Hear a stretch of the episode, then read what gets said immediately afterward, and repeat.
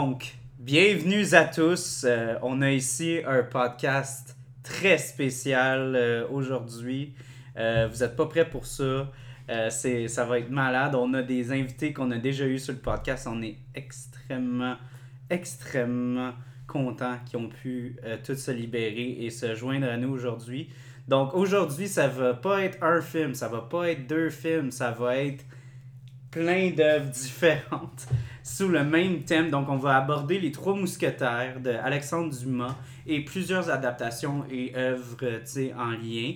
Et on va boire en même temps euh, des bières de Les Trois Mousquetaires, bien sûr.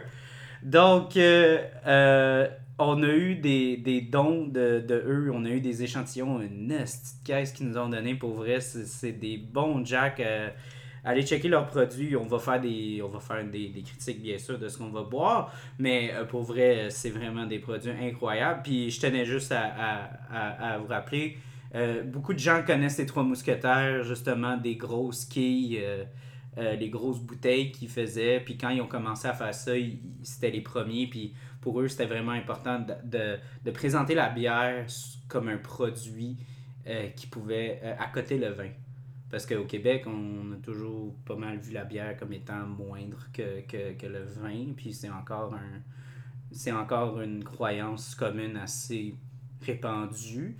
Mais lentement, pas vite, on est en train de voir la bière prendre la place. Puis eux, ça a été vraiment dans les premiers à vraiment visuellement pousser ça, à avoir des bières qui sont des bouteilles élégantes. Puis là, comme tout le monde, ben, ils ont commencé à faire la, la, la transition vers la canette. Donc, euh, on va commencer avec la Mayba, qui est euh, une de leurs euh, lager blondes.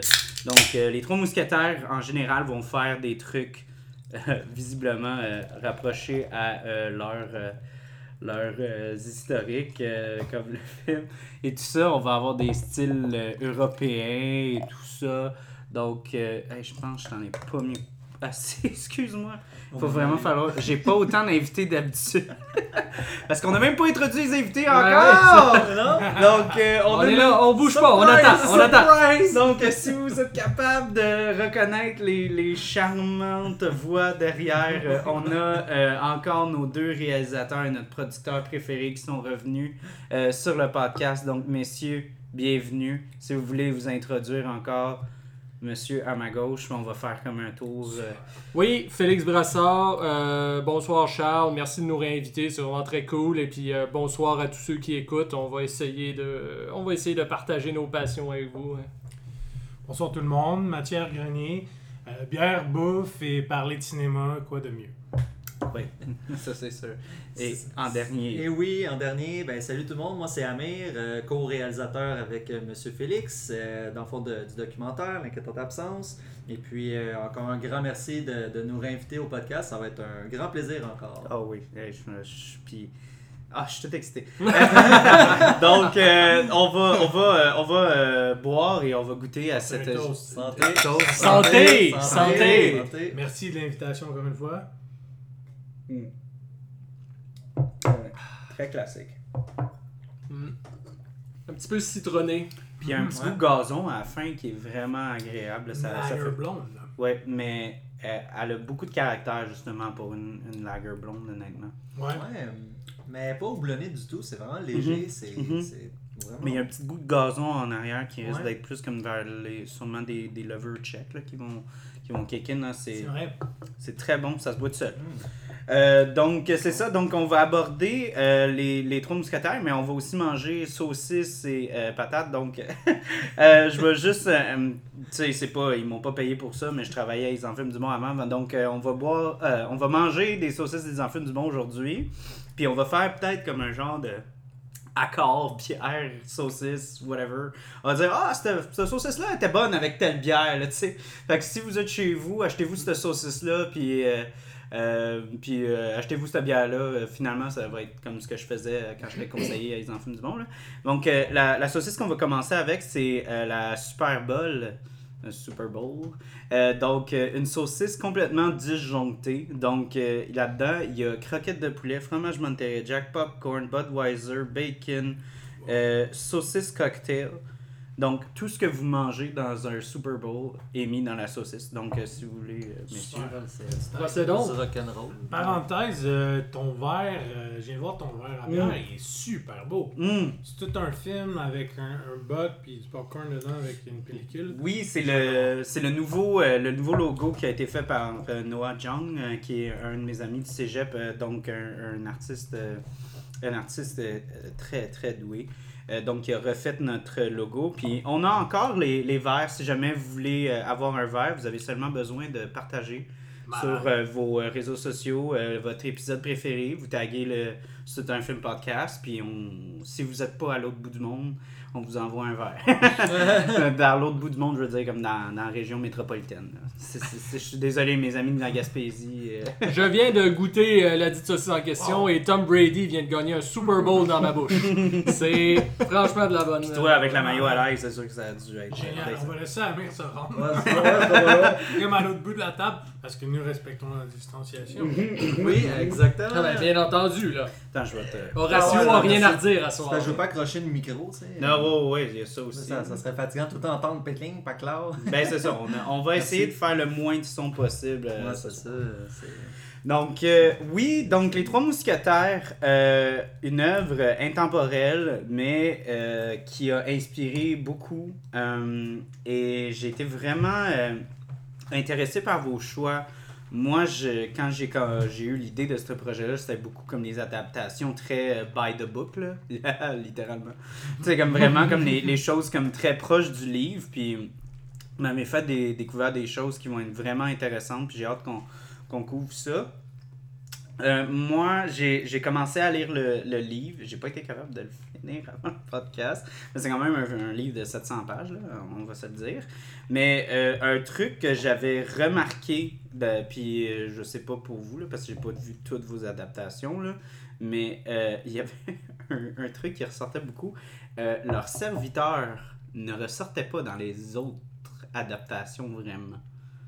Euh, il y avait tout un laquais donc, un, un- quelqu'un qui, qui les aidait. Puis je pense que c'est par rapport au fait qu'avoir un serviteur slash esclave, c'est plus vraiment euh, très d'actualité.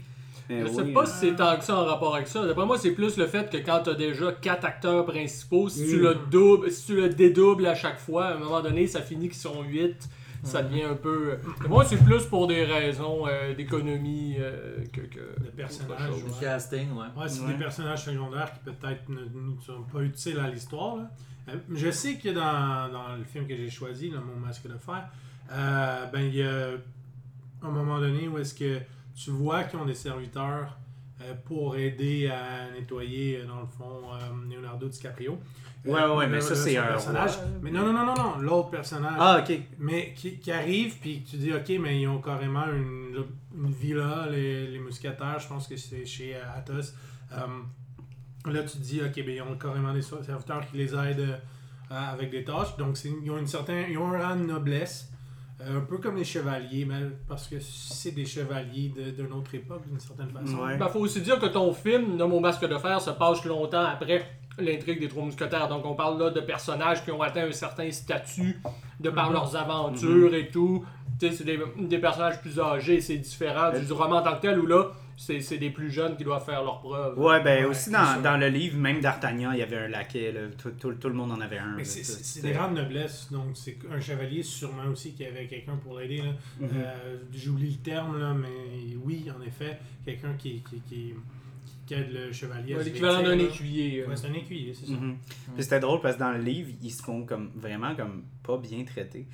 ils se Ouais. font vraiment euh, souvent comme faire comme Ah ouais, amène-moi mon vin, là, tu sais, comme vraiment comme très euh, condescendant. Ah, ben ça. la France du Ah, 18e, ouais, du c'est ça. 17e. Hein, C'est pour ça que j'avais vu que c'était peut-être un petit peu comme. Euh, je suis pas pas- sûr qu'on devrait aller là avec une adaptation faite en 2002 ou whatever. là, Ben, je, veux, je veux pas empiéter euh, sur euh, ce que Amir pourrait dire tout à l'heure, mais je me rappelle que dans, dans son film à lui, qui est, la- je peux le dire, je pense, l'adaptation Ben oui, de, de- ben oui. l'adaptation de Richard Lester, celle qui est des, des années euh, 70. Il y a un personnage de laquais, justement, le laquais d'Artagnan, qui est d'ailleurs traité assez, assez durement par son entourage. euh. Il y, a pas, il y a pas mal juste moi dans, dans, euh, dans l'adaptation euh, de 2011 où est-ce que le laquais justement, je pense que c'est celui euh, de Aramis ou Athos. euh, qui est, euh, voyons, un, un- un- acteur anglais euh, très connu. Puis il est vraiment comme un, un, un- comic relief, là, vraiment comme Mhm. genre on y punch la face quasiment euh, comme une joke, là, un peu. Fait que c'est pas mal juste. Moi je pense aussi que c'était vraiment comme ces personnages-là, s'ils étaient abordés, c'était c'était quasiment juste pour faire des, des, des blagues parce que c'était un petit peu dark. Ben, pas dark, là, mais tu sais, la façon qu'ils se faisaient traiter dans le temps, c'était peut-être pas aussi euh, bien vu que maintenant, mettons, s'il y aurait une adaptation euh, très récente des Trois Mousquetaires. Oui, c'est sûr. On, Ouais. on peut, on peut penser ça, évidemment. Tout à fait. Moi, j'ai déjà fini euh, mon, euh, mon verre, fait que je vais chercher la Pilsner tout de suite. Super. Ok, bon, ben, hey, Ma- Mathieu aussi. Mais Mathieu, lui, euh, Mathieu, c'est un bon vivant. là. Exactement. C'est pour ça que j'ai Portos. ben oui, ben oui, ben oui. Ben oui, puis euh, honnêtement, euh, moi, j'ai, j'ai- ben, si vous voulez, on peut commencer comme ça. C'est, c'est quel vo- votre personnage préféré? Bon, ben, vu que j'ai dit, euh, on est quatre, on a chacun un peu une personnalité plus différente, mais et ça tombe bien, je trouve, par rapport à, à le fait que ce soit quatre, donc la thématique marche. Puis moi, j'avais choisi Portos justement parce qu'il est quelqu'un de très bon vivant. Mhm. Euh, donc, euh, joué par Gérard Depardieu dans, dans le film Le de mon masque de fer. Et euh, avant qu'il finisse avec ses déboires et ses frasques. Exact. Euh, De- attention, mon ami, Depardieu n'est pas fini. Depardieu tourne encore et Depardieu va tourner encore longtemps. Ben, Depardieu, 60 il est- intuable. Le genre c'est- oui, 72, c'est le gars, quand même. Ouais. Quand tu te prends trois bouteilles de vin avant d'embarquer sur ta mobilette, là, mon gars, t'es pas tuable. J'ai confiance en Gérard. Mais c'est ça, euh, aussi, euh, de- dans l'adaptation de ce que je vois aussi, c'était- t'avais Athos euh, qui était beaucoup plus euh, au niveau, plus comme l'homme euh, sensible, qui qui est avec, euh, tu sais, de- culturel, avec la musique, il joue du violon et tout. Et, euh, à moins que je me trompe avec euh, celui que John Malkovich, Malkovich Ouais, c'est, il joue à toi. C'est bien. John Malkovich joue à. Tos, Aramis est plus l'homme de foi. Oui. Il est présenté dans le fond euh, comme un- ben, c'est un prêtre. Donc, ont- et euh, D'Artagnan a la dévotion. Fait que c'est tout comme des traits de caractère qui les personnifient. Puis euh, à, à ce niveau-là, je trouve que nous, ben, choisissez votre personnage, mais je me suis plus identifié à Portos parce que aussi, il est tellement drôle. C'est comic relief de, de- du film. Genre, il, il est tellement genre blasé puis rendu vieux. Puis là, il veut de l'action, il veut revenir avec la violence comme avant. Puis il est comme ah. Ouais, c'est comme le gars malade. qui va toujours tomber dans les pièges en premier, un peu, là, tu sais, qui tombe toujours. euh, Non, il, est- il pas comic situations, relief euh, euh, dans le sens que genre euh, il fait des accidents. C'est vraiment celui qui C'est- le- qui on passe l'humour dans le film. C'est le fonceur. Ah, ouais, Tu sais, c'est, c'est le fonceur. Là. C'est Et- celui qui est pas nécessairement stupide, mais qui, qui est toujours prêt à vraiment comme se lancer et à, comme tu as dit, bon vivant, à vivre, Mhm. à vivre pleinement. là, tu sais, Ouais. Avec le sexe, avec la, la- l'aventure, la Ouais. violence, le, l'argent, ouais, l'alcool, le jeu. Mais il est très euh, aussi d'honneur, tu sais, il va pas. Mhm. Il va respecter le code, mais contrairement à Artemis qui est genre, ah, il faut suivre euh, la religion, la voie de Dieu et tout. Lui, il est plus comme, mais non, il faut que tu vives ta vie sur Terre, tu sais. Fait il y a quand même un, un rapport philosophique très intéressant qui est présenté euh, dans le moment ce que de faire. Mhm. Donc, euh, Oui, oui, c'est probablement programmatique, tout ça. Moi, c'est sûr, j'ai un intérêt particulier pour Athos parce que c'est le plus profond, j'irais, des trois, parce que c'est un homme blessé, en fait. Ouais. C'est Oui, quelqu'un qui traîne euh, qui traîne une cicatrice d'une ancienne relation qu'on va apprendre d'ailleurs au cours de l'histoire euh, de tout ce qui était arrivé. Mais oui, c'est c'est celui qui est, qui est- c'est celui qui est le plus déprimé, celui qui est le plus alcoolique aussi. euh, je veux dire, c'est- Mhm. c'est- c'est c'est euh, c'est un, beau personnage pour cette raison-là. C'est c'est le plus tourmenté. Il est profond aussi. Mais- Ils sont tous profonds. Sont- oui. À leur manière. Ouais. mais c'est ça qui fait la force, je pense, de l'œuvre des Trois Mousquetaires, tu sais. Euh, ben là, on- les Trois Mousquetaires plus 4, évidemment, plus 1, Ouais. 4, le, le fameux concept. Mais tu sais, ouais, c'est, je pense que c'est ça qui est le fun. C'est, un bel exemple d'œuvre qui, qui met quatre personnages différents, les quatre principaux, le noyau, mais qui ont des traits différents, mais ça fait une team, tu sais, ça fait une équipe. C'est, ça donne un, un charme parce que tu vas chercher toutes sortes de, de Mhm. trucs. Tu sais, un va ressentir une chose que l'autre va pas ressentir, mais l'autre va vivre quelque chose que l'autre vivra pas nécessairement. Fait que ça, ça donne euh, quelque chose de, de le fun, je trouve. Puis moi, je, écoute, j'ai, comme je dis, j'ai pas eu le temps euh, de, de revoir certains films. Puis comme j'aurais voulu, j'aurais vraiment voulu me taper plein d'adaptations. Puis ça, ça va être à faire parce que c'est un univers que j'aime beaucoup. Euh, mais le- le- dans le fond, le film que, comme Félix disait tantôt, que j'ai choisi, euh, euh, la version de 1973. Mhm. Euh, D'Artagnan, il, est- il est juste hallucinant comment il est comique là-dedans, ça n'a juste pas d'allure. Il est- Tu sais, il est comme. Il est, il est pas juste comique, en fait, il est, il est vraiment courageux, mais Mhm. il est innocent en même temps. là. Il, est, il est juste comme il fonce n'importe où, il parle n'importe comment à n'importe qui, puis euh, il est très. Il y a beaucoup de front, le, le- d'Artagnan, dans cette version-là. Sais, j'ai trouvé ça le fun parce qu'il y a un côté, c'est ça. Pas, tu sais, il y a beaucoup. euh, je lisais un peu sur Wikipédia du film, puis ça disait. Tu sais, il y a bien des gens qui, à l'époque, ont trouvé que c'était une version un peu comique, tu sais, il y avait une approche comique, le film, mais non, c'est pas. C'est pas une mise en scène comique là, pour dire euh, oui, il y a un peu de slapstick, un peu dans, dans l'action et tout, mais c'est un film quand même qui, qui, qui a une belle valeur euh, autant sur le plan esthétique, euh, scénaristique. Il y a quand même des trucs intéressants, j'ai trouvé dans ce film-là. Déjà, le cast est fou, mais ça, on en reparlera, mais qu'on parle tantôt. Mais je pense que vraiment, comme les Trois Mousquetaires, quand on regarde toutes les adaptations, ils essayent toutes de faire comme des esti- genre des, des, cases de fous. Là, tu sais, à chaque fois qu'il y a des adaptations, c'est quasiment comme. Ah, t'es un big dans ce temps-là, là, tu sais, dans, dans l'adaptation Mhm. 2011-93.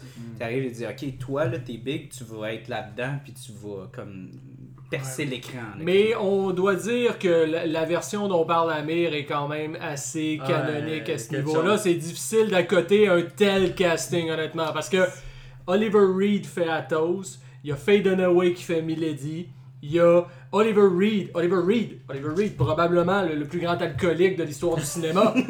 le gars se vantait que son record de bière en une journée, c'était 126 pintes. 126 pintes. Vous savez comment Oliver Reed est mort? Vous, savez- vous connaissez le décès d'Oliver Reed? Il filmait Gladiator. Il était à l'île de Malte. Et puis il y avait euh, une chambre réservée dans un hôtel. Et il rentre dans sa chambre le soir. Il est rendu à 60 ans, le bonhomme. Il y a des militaires qui sont là. Il dit Je gage que je peux tous vous battre au bras de fer. Il s'exécute, il les bat au bras de fer. Il se saoule de tout ce qu'il peut trouver. Il monte dans sa chambre dormir et il meurt dans son sommeil. Je veux dire, la- L'endroit, l'endroit en question, je ne savais pas c'est quoi le nom avant, mais il a été renommé par la suite Ollie's Last Pub. Ça toujours une idée.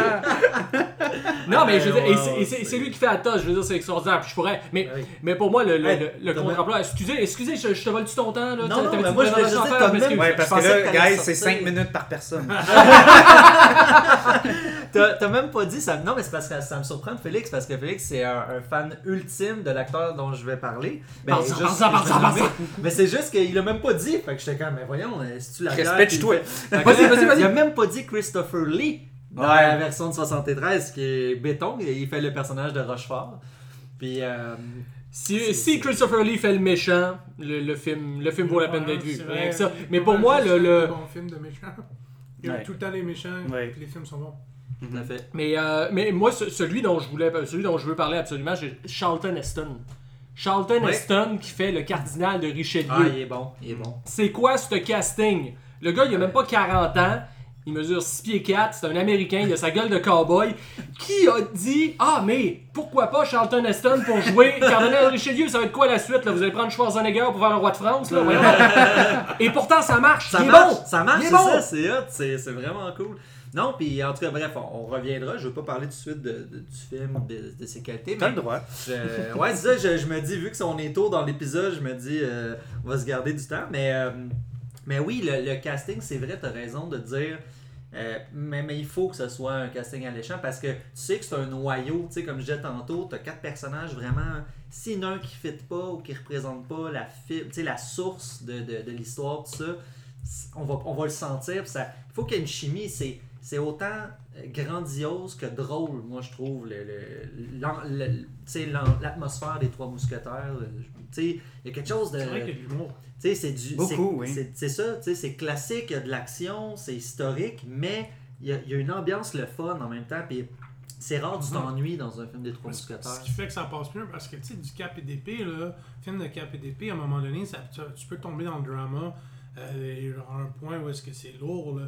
mais ça passe très bien parce qu'il y a le côté action, puis il y a le côté euh, comme euh, genre body movie, t'as un groupe de gars, de gars là, qui tu sais, un peu. euh, Mhm. ouais, honnêtement, euh, là, mon masque de fer me fait penser un peu à la- ce que Expendables est arrivé à faire dans les années 2010, c'est que tu reprends des personnages qui sont à un point, des acteurs surtout, qui interprètent des, des personnages à un point de leur vie où est-ce que leur passé est glorieux et là ils s'emmerdent. Mhm. Oui, tout à Mais fait. ils ont pris des acteurs à un certain âge qui sont connus pour leur carrière et qui jouent des personnages qui sont connus pour leurs exploits. Alors je trouve que moi, ça- moi ça me fait triper de voir un film où est-ce que tu vas bâtir une équipe avec des, des, des, des, des gens excellents mais qui sont plus euh, genre en action. Là. Des gens qui justement tu vas cogner à leur porte là, puis tu vas les chercher puis tu bâtis une équipe.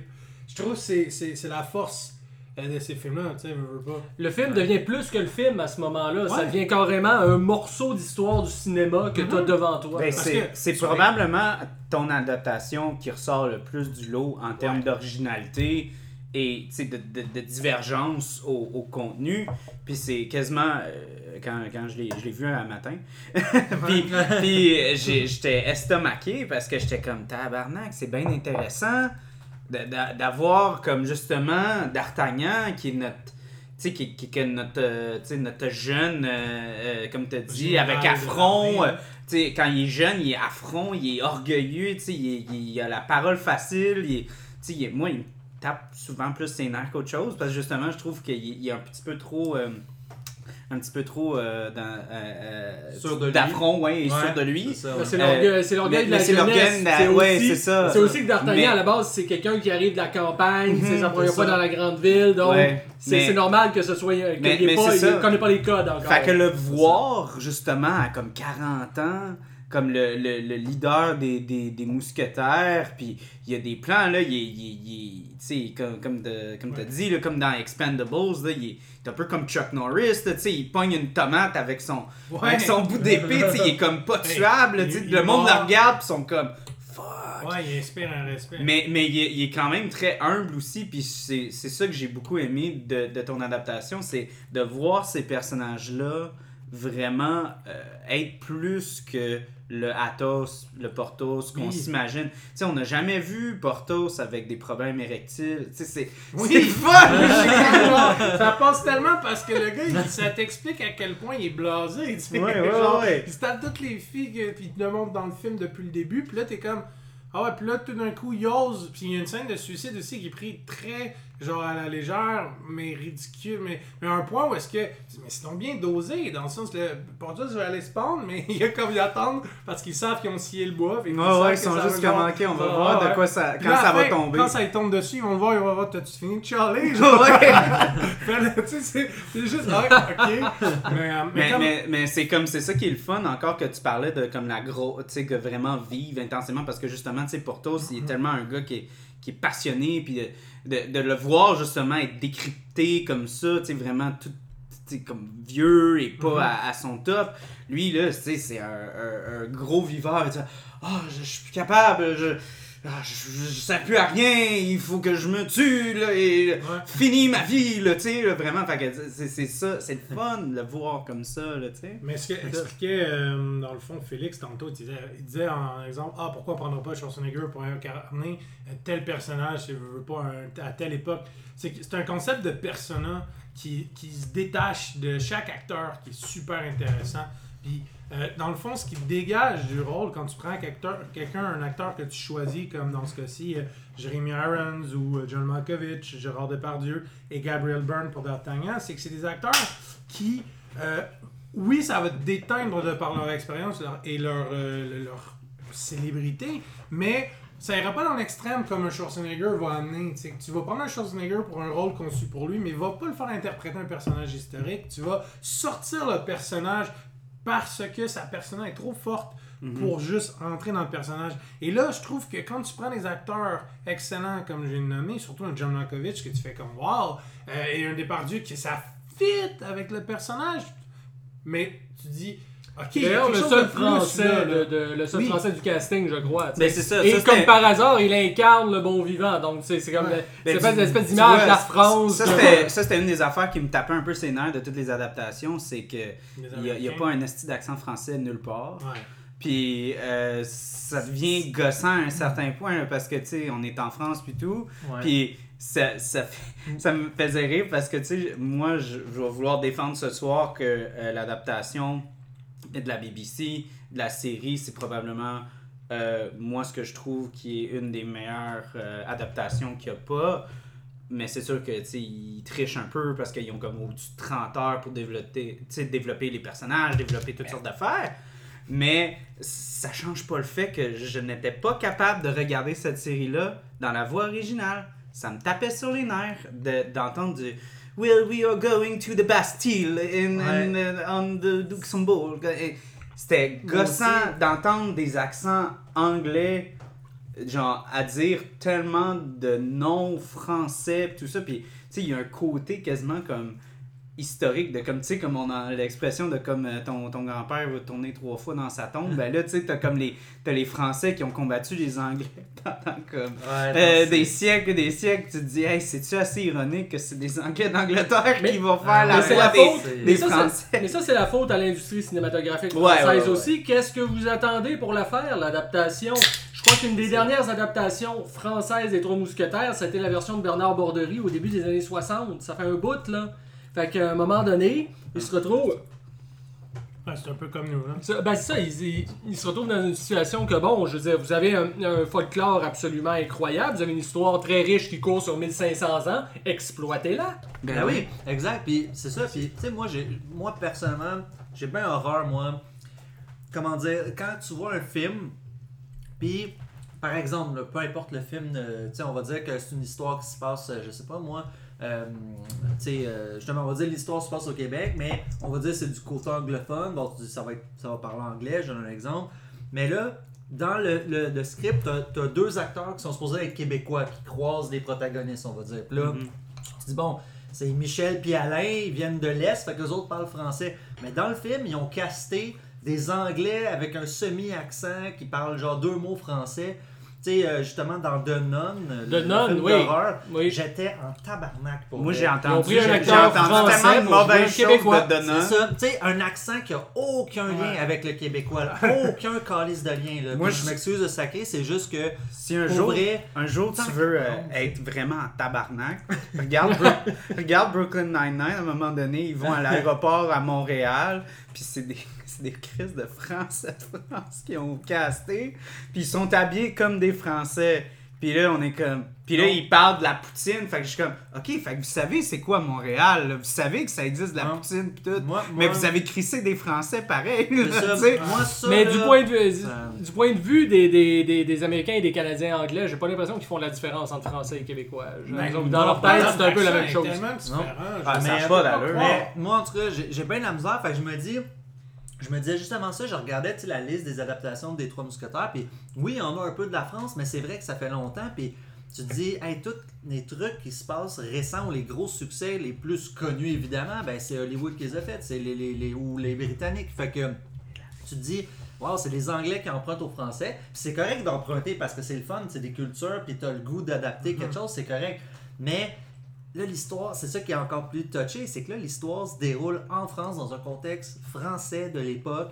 Donc, Ouais. tu veux, tu sais, là, c'est ça, c'est C'est comme, hey, là, juste t'as l'accent des- anglais. Juste des accents Moi, anglais. j'ai- C'est j'ai ça, senti- juste ça, c'est c'est J'ai senti ce feeling-là, honnêtement, tu sais, récemment, parce qu'il n'y a pas, pas beaucoup de, de films que les Américains vont reprendre notre histoire, parce qu'ils la connaissent pas vraiment.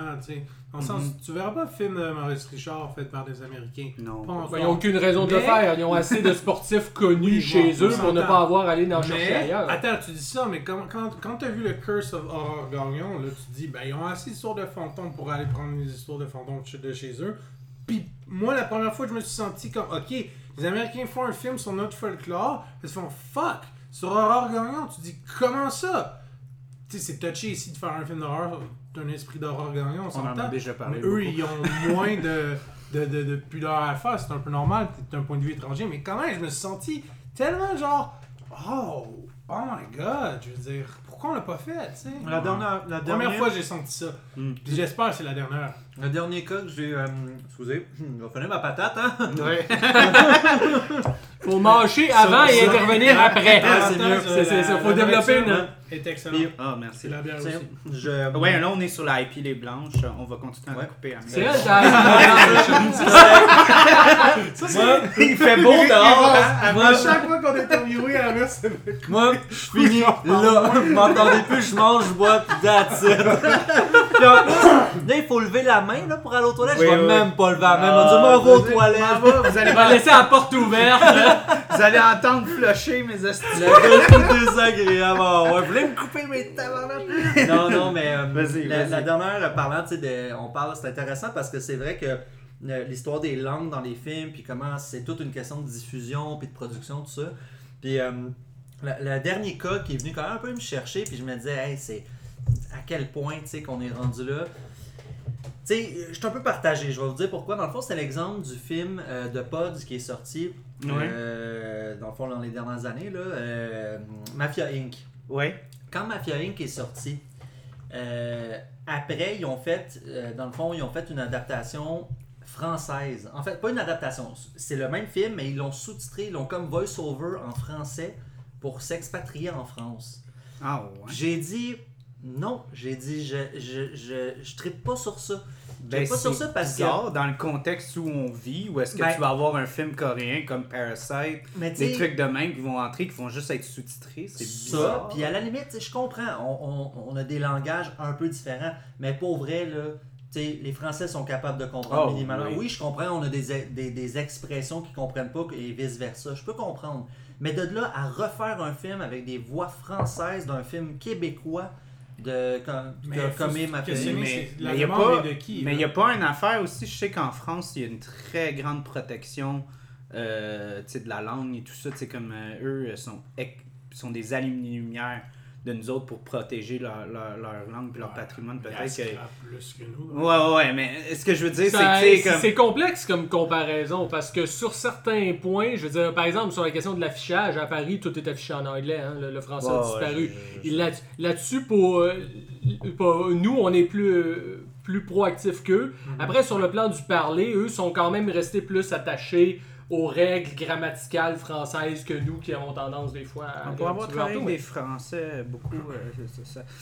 La, la ligne se diverge. Ah, ok, bon, d'accord, d'accord, peut-être, mais, Ouais. mais juste pour, euh, en plus, euh, terminer sur ce qu'Amir disait tantôt, tu parlais du film Ma- Mafia Inc., c'est très dommage ce que tu dis, parce que justement, moi j'ai trouvé qu'un des bons côtés du film, c'est justement que ça assumait cette espèce de diversité linguistique, puis t'as des scènes en français, des scènes en anglais, des scènes en italien, parce que c'est un film sur la mafia, avec À Montréal, avec de- la mafia et ses liens avec différents groupes criminels qui peuvent être d'origine diverses. Donc moi j'ai trouvé que ben oui, c'est Ben oui. ce n'est que normal qu'il y ait ce mélange linguistique là. Parce qu'après, quand t'enlèves. Moi, mon problème, c'est après, quand t'enlèves notre patois, tu le remplaces par celui des Français, tu perds cette richesse-là. Ben, tu perds aussi l'authenticité de Exactement. l'œuvre. Tu perds notre. Oui. tu. On parle pas comme ça ici, là, à part si tu croises des vrais Français qui sont sur le plateau, ok. Mais tu sais, la vraie réalité, c'est c'est comment qu'on parle là, là. Tu sais, c'est Puis, pas. euh, ouais, puis aussi, c'est ça, tu comme d'un point de vue genre narratif aussi, tu, en tant que, tu sais, en général, quand tu veux faire un film, tu veux qu'il soit le plus vrai possible, tu sais. Mhm. Fait que c'est- c'est justement, c'est pour ça que moi, quand je regarde justement une œuvre, comme pour revenir à c'est pas juste pour, juste pour revenir sur le sujet, mais quand je regarde justement un film comme Les Trois Mousquetaires, puis que j'entends des accents british, j'entends des, des accents américains, j'entends des accents du, tu sais, you name it, euh, ça, ça, ça me casse ma réalité un peu, tu sais, comme tu te fonds dans l'univers un, un peu, puis je me dis, ça vaut peut-être quasiment le sacrifice d'entendre des mots en anglais dans un accent français. En plus, ça, ça, ça nuit aussi justement comme un peu à la bonne compréhension. Ben, euh, comment je pourrais dire, à la bonne compréhension des choses, parce qu'il y a quand même, dans, dans, dans l'histoire de Trois Mousquetaires, il y a quand même une présence anglaise aussi qui vient se greffer à ça avec euh, le personnage du duc de Buckingham, Oui, qui est un oui, personnage secondaire assez important.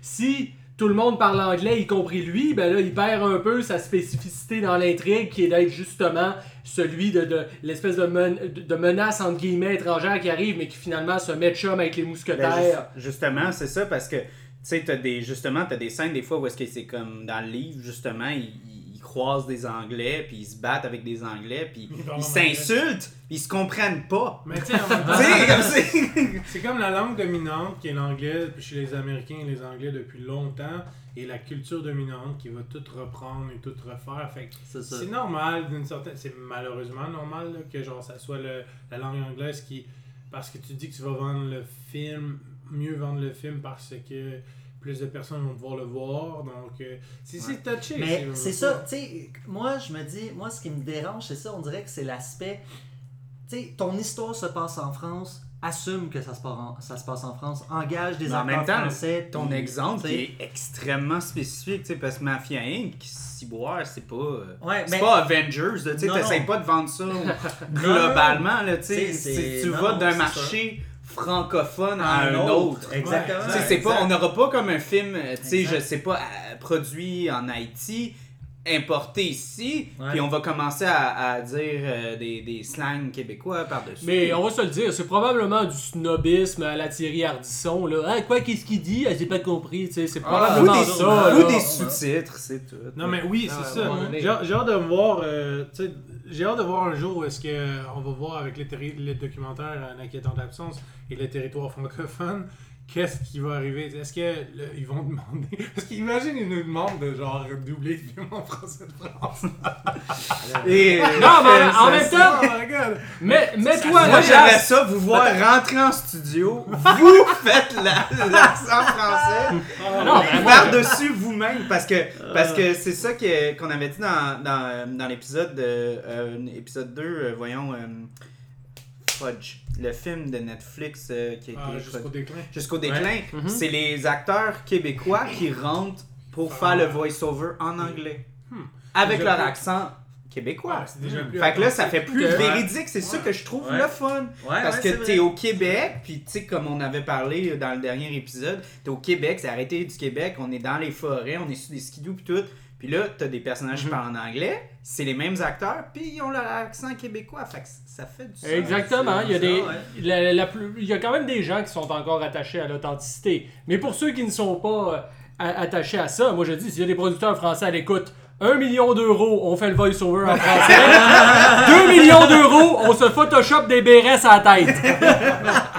Moi, là, je C'est veux à prendre ou à laisser. Si je gagne la loto, je te donne 2 millions juste pour te voir photoshopper un BRS sur ta tête. Mais bon. Puis je veux un, un Blu-ray Limited Edition de ça. Non, puis tu sais, des fois, des fois c'est. tu sais, Il va y avoir une seule copie, je te le dis tout de suite. Tu sais, des fois, je comprends, tu sais, de- t'achètes un Blu-ray ou un DVD, peu importe, puis tu sais, tu, tu mets. euh, c'est le fun d'avoir le choix des langues. Tu sais, un soir, tu regardes un film, t'as pas le goût de te casser trop la tête avec Non, un non. film japonais, t'as le goût de le mettre en français ou en anglais. Je Mhm. comprends aussi, tu sais, On- à un moment donné, c'est- moi, je. Je suis pas le plus friand de voir des films sous-titrés, c'est pas toujours le fun, t'as le goût de te concentrer dans le film, t'as pas le goût de te casser la tête, ok. Mais, il me semble que quand c'est un film justement historique ou un peu le- l'exemple des Trois Mousquetaires, tu sais, tu dis l'histoire se déroule en France, tu sais. Mais bon, c'est ça, comme Mathieu disait tantôt, c'est ils veulent cash in, c'est des, Ben Ang- oui. c'est des Anglais, Ben oui. c'est des, des Américains, fait qu'ils veulent cash in, fait que la langue, comme disait, dominante du monde, ben, c'est l'anglais. Fait que ils vont avec cette logique-là d'argent, mais en termes de- d'authenticité, je pense que c'est le fun d'essayer de se dire, t'as un personnage qui vient qui vient euh, de l'Algérie, prends un Algérien. Prends pas genre un semi-français suisse qui va incarner un Algérien. Prends pas, euh, Mais en- le gars vient de telle place, temps. prends pas, tu sais. En même temps. Peut-être qu'ils parlent pas français aussi. Ben, j'allais dire, ça, moi, en termes de réalisation, là, veux pas, là. ça doit être rough en maudit. Mais ils parlent pas français. Ben, je veux juste dire, la- les. Anglais puis les, les, les Américains qui font une adaptation, là. Ouais, mais ils Ben, peuvent engager des acteurs français. Oui, oui, mais je peux, je peux bien comprendre, mais ça Mm. prend, tu, tu comprends qu'il y Mais a un scénariste ouais, en français. Il, faut qu'il y ait- il faudrait qu'il y ait des. soit en euh, français. des- tu des comprends? a- C'est des- comme si je te dis, on va faire un film qui se passe au Japon, en Ouais. japonais. Faut que tu aies des On part de traducteurs. loin, là, je veux dire. Oh, Ben, ben, moi, j'allais juste dire, d'un point de vue de réa, genre, réaliser des acteurs, puis tu connais pas les subtilités du langage ou juste comme de l'accent, ça va être weird. C'est comme si toi, tu me donnais 400 millions, tu disais, OK, on va faire un film, genre, en, en- dans le monde soviète-russe. Tout le monde va, va, genre, avoir des accents russes.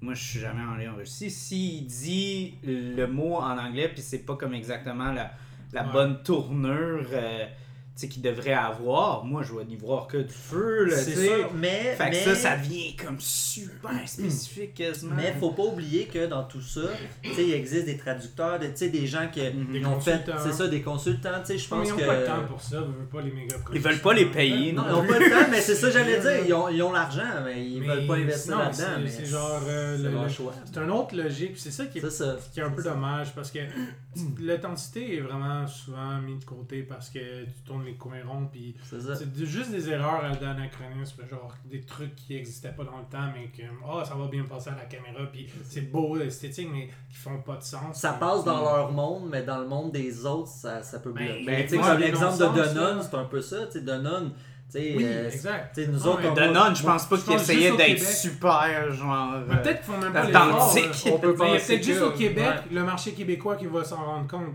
à travers Oui, le oui, monde. oui, c'est C'est peut-être ça le, le problème aussi, c'est que tellement peu de monde, genre au Québec, qui vont s'en rendre compte que Ben, c'est- un voyage mais- à c'est travers ça, ils font d'abord c'est- des oui. films pour le, ils font d'abord des films pour leur marché à eux, puis le public américain, ben, il est pas Mais intéressé à avoir des trucs traduits. mondial, Mais c'est bizarre parce que le politiquement correct, c'est rendu tellement huge Ouais. maintenant que tu peux Ah. plus, genre, justement, comme, justement, comme, euh, être sacrilège sur, comme, des, des, des, des nations asiatiques. Si t'as, comme, mettons, un, un, un, un, tu sais, un, un espèce de rituel, puis tu commences à pas être respectueux là-dessus, ça passera pas, Mais là. tu dans le cas de, la Peut-être que ça va exemple, changer, C'est hein. pas pareil dans le sens que, ok, genre, va faire, va faire le.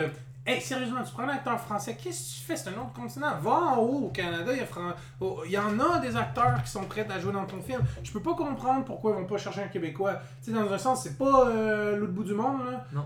Puis, il- pourquoi ils se donnent pas les Il y a tellement de trucs qui se font shooter ici en plus. À la limite, à la limite, tu sais, j'ai déjà vu comme des séries euh, et des films français qui, qui a des acteurs québécois qui jouent mais qui ont l'accent. Ça, à la limite, ça me dérange moins parce qu'ils l'incarnent bien. C'est comme je dis, Mhm. je veux Mais- pas empêcher des acteurs qui viennent de d'autres nations d'incarner un autre, un autre, un peuple. Je voulais juste faire un mini point.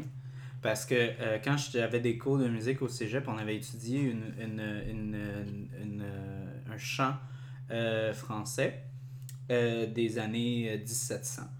Puis euh, j'avais été voir ma pote, je disais Hey, comment ils disent des trucs C'est un peu bizarre, ça sonne pas français, ça sonne québécois.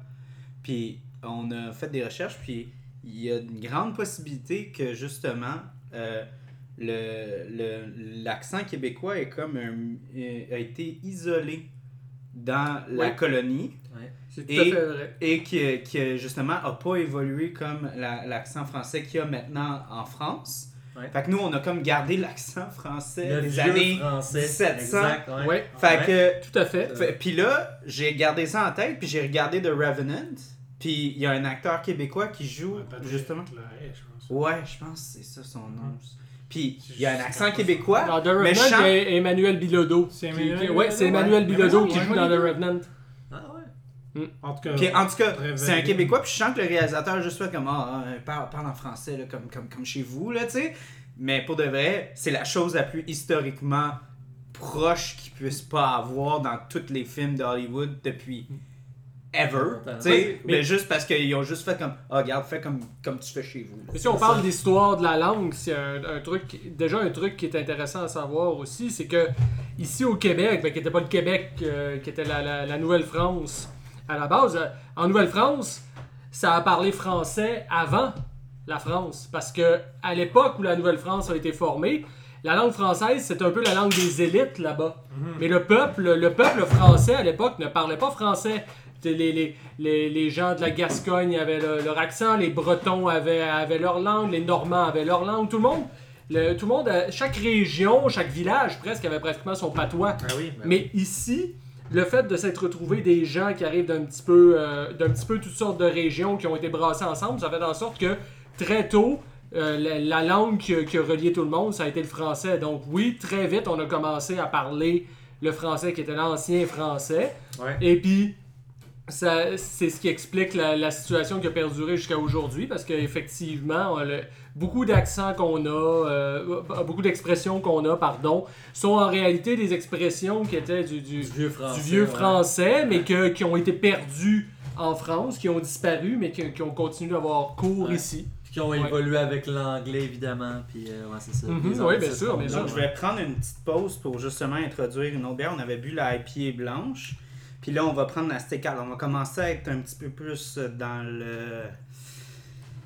Ombragé, là. Tu sais, commencer à avoir plus de, de, de goût, goût caramélisé. Ah, puis on est déjà dedans, hein. On Imaginez, est déjà- ça va être quoi dans trois bières. hein. Moi, je dis, la table revole, puis on fait un combat de rapière. C'est sûr, c'est sûr, ça même. attention, fais attention Moi, je- le prochain qui me coupe, je plante ma fourchette dans les yeux. Oh, c'est un combat de fourchette. Oh, Attends, on a oh, tout écouté oh. des films de mousquetaires. Ah oui, on, a, on est trop euh, dans, dans, dans le, dans le moment. Là. On va avoir un petit un. moment, moment Porto Saramis Ah, qui s'accroche. Ah. Mais, mais merci Amir, tu nous as carrément ramené la linguistique de genre, puis de la politique. euh, euh, Non, non, mais c'est parce que je voulais parler de ça parce que, euh, étant donné qu'on a parlé. Parce que justement, t'as- c'est cool que tu aies parlé de la langue au début avec la, la série euh, British, Mhm. parce que britannique, parce que euh, j'y pensais moi aussi, parce que je m'étais dit, la première question que je me suis posée en regardant les adaptations puis en feuilletant un peu l'Internet, j'étais comme, pourquoi qu'il y a autant de- d'Anglais puis d'Américains qui font ça, mais que les Français puis euh, tout ce qui est natif français en, en font, On dirait qu'ils mais s'identifient pas à ça. là, comme pour eux, c'est pas important de, développer, de, de faire une adaptation autant que les Anglais. Fait que je me dis, tu sais, fait que ça m'a. ça- Puis là, après, j'en suis venu à penser, à me dire, ben, tu sais, c'est- quand même la langue, c'est important, tu sais, quand tu produis un film. Regarde, ça me rappelle quand, euh, dans l'enquêteur d'absence, quand. Euh, voyons, euh, Nicole, euh, Nicole Robert, quand elle disait, tu sais, c'est rendu une, euh, une, une, une préoccupation, une question que les producteurs puis les réalisateurs scénaristes se posent aujourd'hui parce que tu dis, surtout nous au Québec, dans notre région à nous, que- comment, comment tu veux produire ton film? Est-ce que tu veux le produire dans telle langue, par exemple en anglais, pour, pour le faire voyager ailleurs? Est-ce que tu veux le faire en québécois pour vraiment aller chercher ton monde à toi ici? Ou, tu sais, fait que tu as toutes sortes de, de trucs. Est-ce que tu veux faire une coproduction pour essayer d'y aller plus at large? Mhm. Fait que c'est Mhm. quand même important, la, la langue. euh, On n'en parle pas beaucoup, mais Moi, je trouve ça tellement encore, comme je disais, dans l'inquiétante absence, puis tout ça, épisode qu'on avait fait là-dessus, je trouve ça tellement intéressant comment on apportait toujours cet argument-là que le, le- le film québécois ne peut pas voyager parce qu'il est pris dans la langue. Puis là, maintenant, on a justement, avec Netflix, puis tout ça, on a un public qui est pas mal plus prêt à consommer des, des, des, euh, des œuvres qui sont plus petites, plus indépendantes, fait avec plus de vérité, un côté plus véridique, mais avec des sous-titres. C'est pas quelque chose qui, a- Mhm. qui se passait il y a 20 ans. Là, les gens, c'était extrêmement niche, les gens qui allaient regarder des films euh, du du Moyen-Orient, euh, du, du- de la Corée, euh, tu sais, euh, Hey, tchèque, suédois. Ça Mais- reste, ça reste probablement encore niché. L'affaire, c'est que si tu réussis à aller chercher ces gens-là un peu partout dans le monde, ben, ça finit que c'est plus si niché que ça. Parce Ben que oui, tu mais finis par aller Parasite chercher a gagné le score. Là, Parasite a tout gagné. non, non, mais Chris, C'est- l'exemple qui confirme la règle, hein, veut pas. Un film étranger qui arrive et qui ramasse le score du meilleur film. Oui, ben, Mhm. mais c'est qu'il y avait, il y C'est avait le contexte s'est passé aussi. il y a 20 ans. Il y avait le contexte aussi. Il y avait le contexte de l'Amérique de Trump, l'Amérique qui a un Ouais, peu. les- les- tous les démocrates d'Hollywood qui ont un peu honte, qui se disent comment, mais on va quand même donner le prix C'était à pas un une année étranger. super Comme ça, en termes de film, je tiens à Quand est-ce qu'il y a un contexte euh, récemment aux Oscars, il y a tout le temps une raison qui explique le, le film et non le film lui-même. C'est tout le temps. Non, mais ça, là, on, va, on peut dévier et aller dans un autre sujet complètement si on, si on continue sur cette pente-là, mais c'est un fait que. La bière est très noisette. Merci, Le mal merci, de nous- amer, mais merci de nous avoir sauvés. je vais juste euh, me sauver. là. Tu sais comment il disait là, dans, dans les adaptations, une, une, une, une désastre, un désastre diplomatique. C'est un Ouais, peu ouais. ça que je fais. Non, c'est juste que. on Ouais, non, non, mais c'est bon, c'est bon, c'est bon, On touche plein de sujets. Mais Ouais. ça, c'est un des sujets qu'on n'a pas vraiment réussi à aborder euh, dans l'inquiétante absence, qui était beaucoup plus développé dans notre, nos documents de recherche et de développement. C'est Félix qui avait vraiment poussé l'aspect, la racine identitaire euh, euh, française, dans le fond, la racine culturelle française qui, euh, dans le fond, amenait un, le même problème de, de- réalisme, genre de, de- vision de la vie très... un manque d'ouverture face au fantastique qui se retrouve beaucoup chez les, anglophones, donc les anglo-saxons, les américains, les anglais sont beaucoup plus ouverts à, à- à tout ce qui est fantastique, horreur, science-fiction. Chez les, les- les- les- les francophones et même les latins, d'une certaine façon, il y a ce genre de vision de la vie plus réaliste qui rend plus difficile euh, l'ouverture Ah, des films Oui, fantastiques. mais, mais dans ce cas-ci, ouais, mais Mathieu, on s'écarte, on s'écarte du sujet parce que dans ce cas-ci, là, on parle pas du tout de fantastique. Là. Mais on parle on ne aussi- parle pas de non, ça. Puis il y a on une parle- tradition du film historique à la française. Oui, Et là, on Ouais, peut, on pas la on nier. a là. aussi, on- justement, les Français ont développé le cinéma d'une façon hyper réaliste, tu sais, comme euh, Ouais. les frères Lumière, tout ça.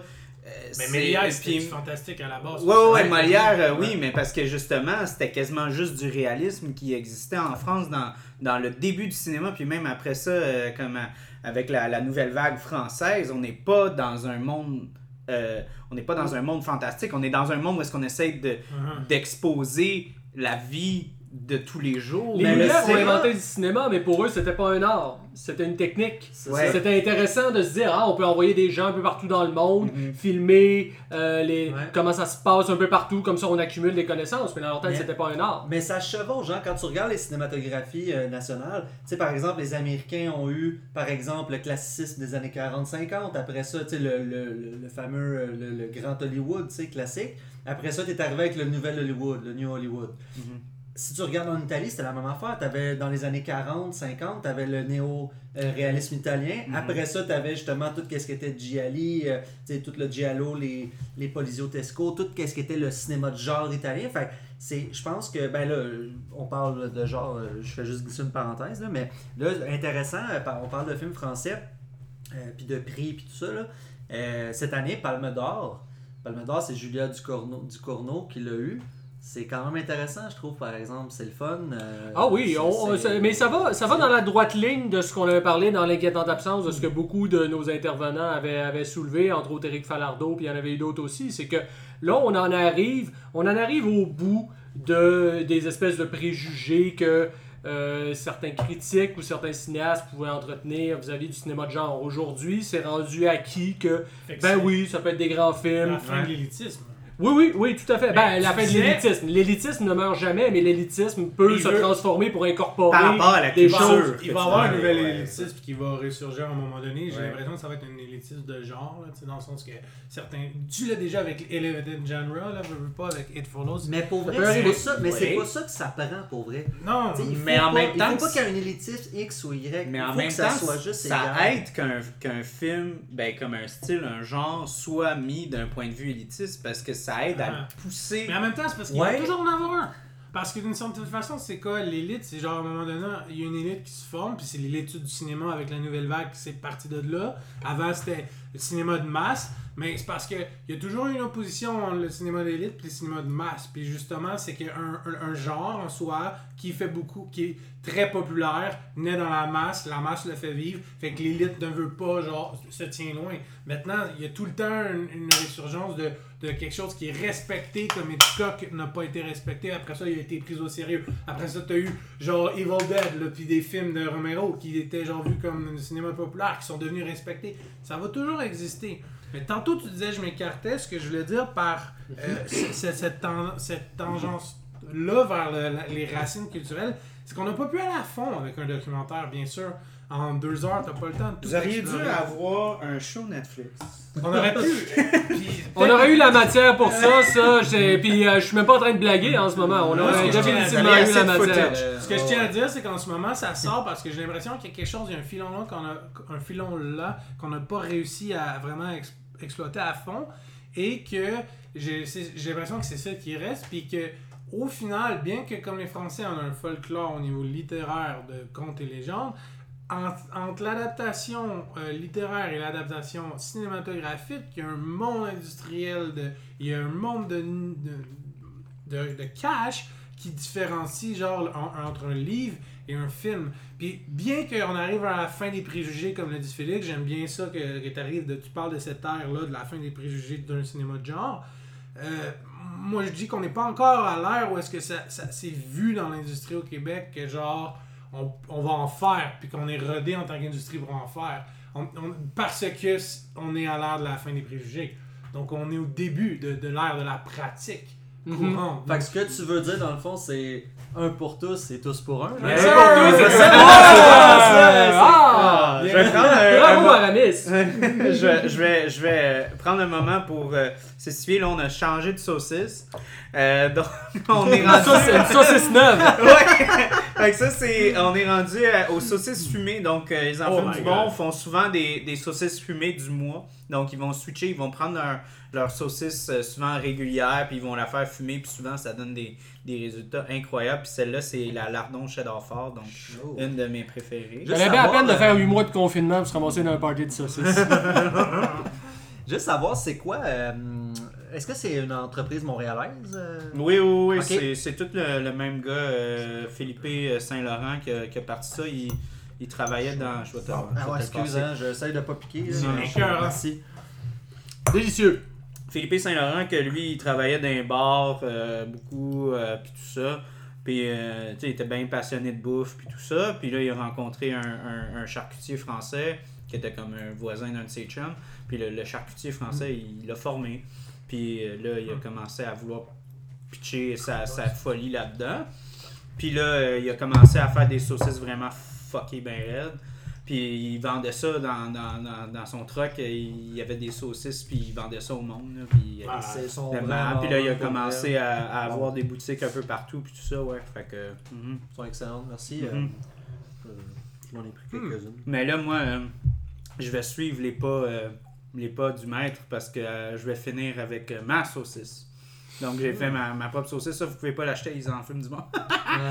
Mais vous- eux vont avoir la chance de goûter à, à- à ma saucisse. Et je, vais, hein, je vais Je continuer, sais pas si je suis à, le, assez, je sais pas si je suis assez bu pour ça. là. je vais continuer à le, à le phraser de cette façon. J'aime bien, J'aime bien. Mais euh, c'est parce que là, on est, en- on est encore sur le sujet de l'identité, de la langue, tout ça. Euh, je sais pas si c'est le bon supposé moment. parler des trois mousquetaires. Non mais, non, mais je sais pas si c'est le bon moment pour introduire mon film parce que moi, Vas-y. je suis le seul qui a choisi un film français. Oui. Alors, ça vaut peut-être la peine d'en parler quand même, parce que là, on est un peu dans le discours de oui, mais ils ne font rien, ils renient leur passé, nanana, nanana, mais. Dis-les qu'on est des astuces de cul. Non, je vais pas dire. Honnêtement, de vengeance à faire contre les Français. J'ai des On va pas Français, j'ai les des Français qui vont arriver et dire Ok, là, euh, écoute. là. Moi, je l'ai fait pour Christopher Lee, t'es pas un ouais. vrai fan. Ils vont Moi, j'ai fait. Je Moi, je même plus où on fais. est rendu où, là? Ça Moi, je le fais pour Charlie Sheen dans l'adaptation. Charlie Sheen! 193 Ils vont en pas- tant que Aramis. La le que gars vue. qui le gars qui est genre All I do is win, qui est genre fucking Aramis, c'est probablement la chose la plus ironique qu'il y a pas. Es-tu bonne la version? Parce que je l'ai pas Ah, vue. Chris, euh, non. euh, non, elle est Ah, pas non, bonne. C'est non, pas, c'est non. pas un grand film. Moi, j'ai aimé pas ça quand, quand j'étais enfant, quand je l'ai vu. C'est probablement ça qui m'a initié à cet univers-là. Je voulais introduire euh, cette adaptation pour dire justement c'est quoi les problèmes qu'on peut faire face dans certaines adaptations. Parce que c'est. On dirait que c'est comme un peu l'amalgame de toutes sortes de petits problèmes qu'il y a dans certaines euh, adaptations des Trois Mousquetaires. Mais dépendant des adaptations, il y a beaucoup d'autres aspects qui, qui rentrent puis qui, rendent, qui embellissent l'œuvre. Fait que on, passe au travers. Mais celui-là, c'est. c'est, c'est- Ouais. J'ai pas été un grand fan. Mais bon. Ouais, ben écoute. Ben écoute, on, on va te laisser aller sur ton euh, trip français. Ouais, Euh, moi, je suis curieux de savoir ce Ben moi, j'ai j'ai vu la bande-annonce puis j'ai été super intéressé parce que justement, quand, quand j'avais commencé à faire mes recherches, j'ai- commencé à voir l'histoire de plagiat puis, puis tout, puis j'ai fait comme « Oh Chris, hey, là, ça, ça devient genre euh, tinfoil hat, là, conspiration. Non, mais, mais c'est pas exactement une histoire de plagiat. Je vais expliquer en fait qu'est-ce qui s'est passé. L'histoire, c'est que les, les Alexandre Dumas, quand il écrivait, puisque le, le film dont je veux parler s'appelle L'autre Dumas, c'est un film français sorti en 2010. C'est réalisé par Safi Nebou, euh, je- réalisateur que je ne connais pas. Je sais pas qu'est-ce qu'il a fait d'autre. Je vais avouer que j'ai pas creusé plus que ça, mais bon. Et étant donné qu'on avait déjà un programme chargé, bon, euh, je voulais me concentrer vraiment sur le film parce Ok, t'as 5 minutes. le film mé- immédiat. Chronomètre et moi. Non, non, non, non, c'est correct. Mais euh, donc voilà, c'est donc le film est centré sur Alexandre Dumas et aussi sur la relation avec son collaborateur qui était Auguste Maquet. Parce qu'en fait, les, Trois Mousquetaires, c'est- à la base, bon, c'était pas un roman, c'était un feuilleton, ça, ça, paraissait dans les journaux à l'époque, puis par la suite, ça a été rassemblé pour faire un livre. Mais euh, Dumas n'était pas tout seul à écrire ça. Il y avait aussi euh, Auguste Maquet qui, l'aidait dans l'écriture, mais c'était seulement signé du nom d'Alexandre Dumas. D'où le pourquoi par la suite il y a eu des rumeurs de plagiat. Il y a euh, il y a eu à une certaine époque on commençait à demander si dans le fond euh, c'était pas Auguste Maquet qui avait écrit Les Trois Mousquetaires et Dumas avait juste mis son nom dessus. Dans les faits, c'est beaucoup plus compliqué que ça. C'était vraiment une coécriture entre les deux. C'est c'est vraiment une vraie collaboration. Mais le film est super intéressant parce que Déjà, dé- déjà par le, le casting, euh, je veux dire, euh, Alexandre Dumas est joué par nul autre que Gérard, Gérard Depardieu. A-t-on besoin- de dire Ah. que c'est Gérard Depardieu? Je ne, Ah. je ne surprends personne. Et euh, Auguste Maquet est joué par euh, Benoît Poelvoorde, donc euh, le grand acteur belge qui a été connu pour C'est arrivé près de chez vous, et, mais, mais qui a aussi fait une tonne et une tonne de films. Et juste, c'est la relation entre les deux qui fait la qualité du film. Le duel d'acteurs entre les deux est absolument extraordinaire parce que d'un côté, on a Dumas qui est ce que Gérard Depardieu a toujours été, même à l'époque où il était porte, euh, Portos, c'est-à-dire le, jouisseur, celui qui, est la, figure flamboyante, celui qui aime le, vin, la bonne bouffe, celui qui euh, fait l'amour avec les petites paysannes qu'il rencontre sur son chemin, tandis que Paul Vord, dans le rôle d'Auguste Maquet, lui, c'est le gars effacé. C'est l'espèce de petit bourgeois euh, mal dans sa peau, qui est marié avec une femme qui probablement le trompe, puis le maltraite. Non, bah, ça- ça- c'est- Bref, c'est le, clash entre les deux qui fait le film, parce que le, le- ressort d'intrigue, dans le fond, c'est qu'à un moment donné, les deux sont dans une auberge en Normandie, puis ils sont en train d'écrire le prochain numéro de, de- des, des- des- des Trois Mousquetaires. Et puis, tu as une jeune femme qui arrive, euh, qui, vient les voir, qui veut rencontrer Alexandre Dumas, parce qu'elle, c'est la fille d'un républicain qui est, qui est enfermé en prison, parce que, bon, à l'époque Dumas, c'était l'époque de la restauration monarchique, c'était Louis-Philippe qui était sur le trône, tout ça, donc tous ceux qui avaient été pour la Révolution française étaient très mal vus. Et elle, cette, euh, cette jeune femme-là, qui est jouée par Mé- Mélanie Thierry, jeune femme blonde, elle est superbe, elle est- pleine de charisme, d'énergie, tout ça, elle arrive, mais comme elle a jamais vu Alexandre Dumas, elle se trompe, elle pense que c'est Auguste Maquet.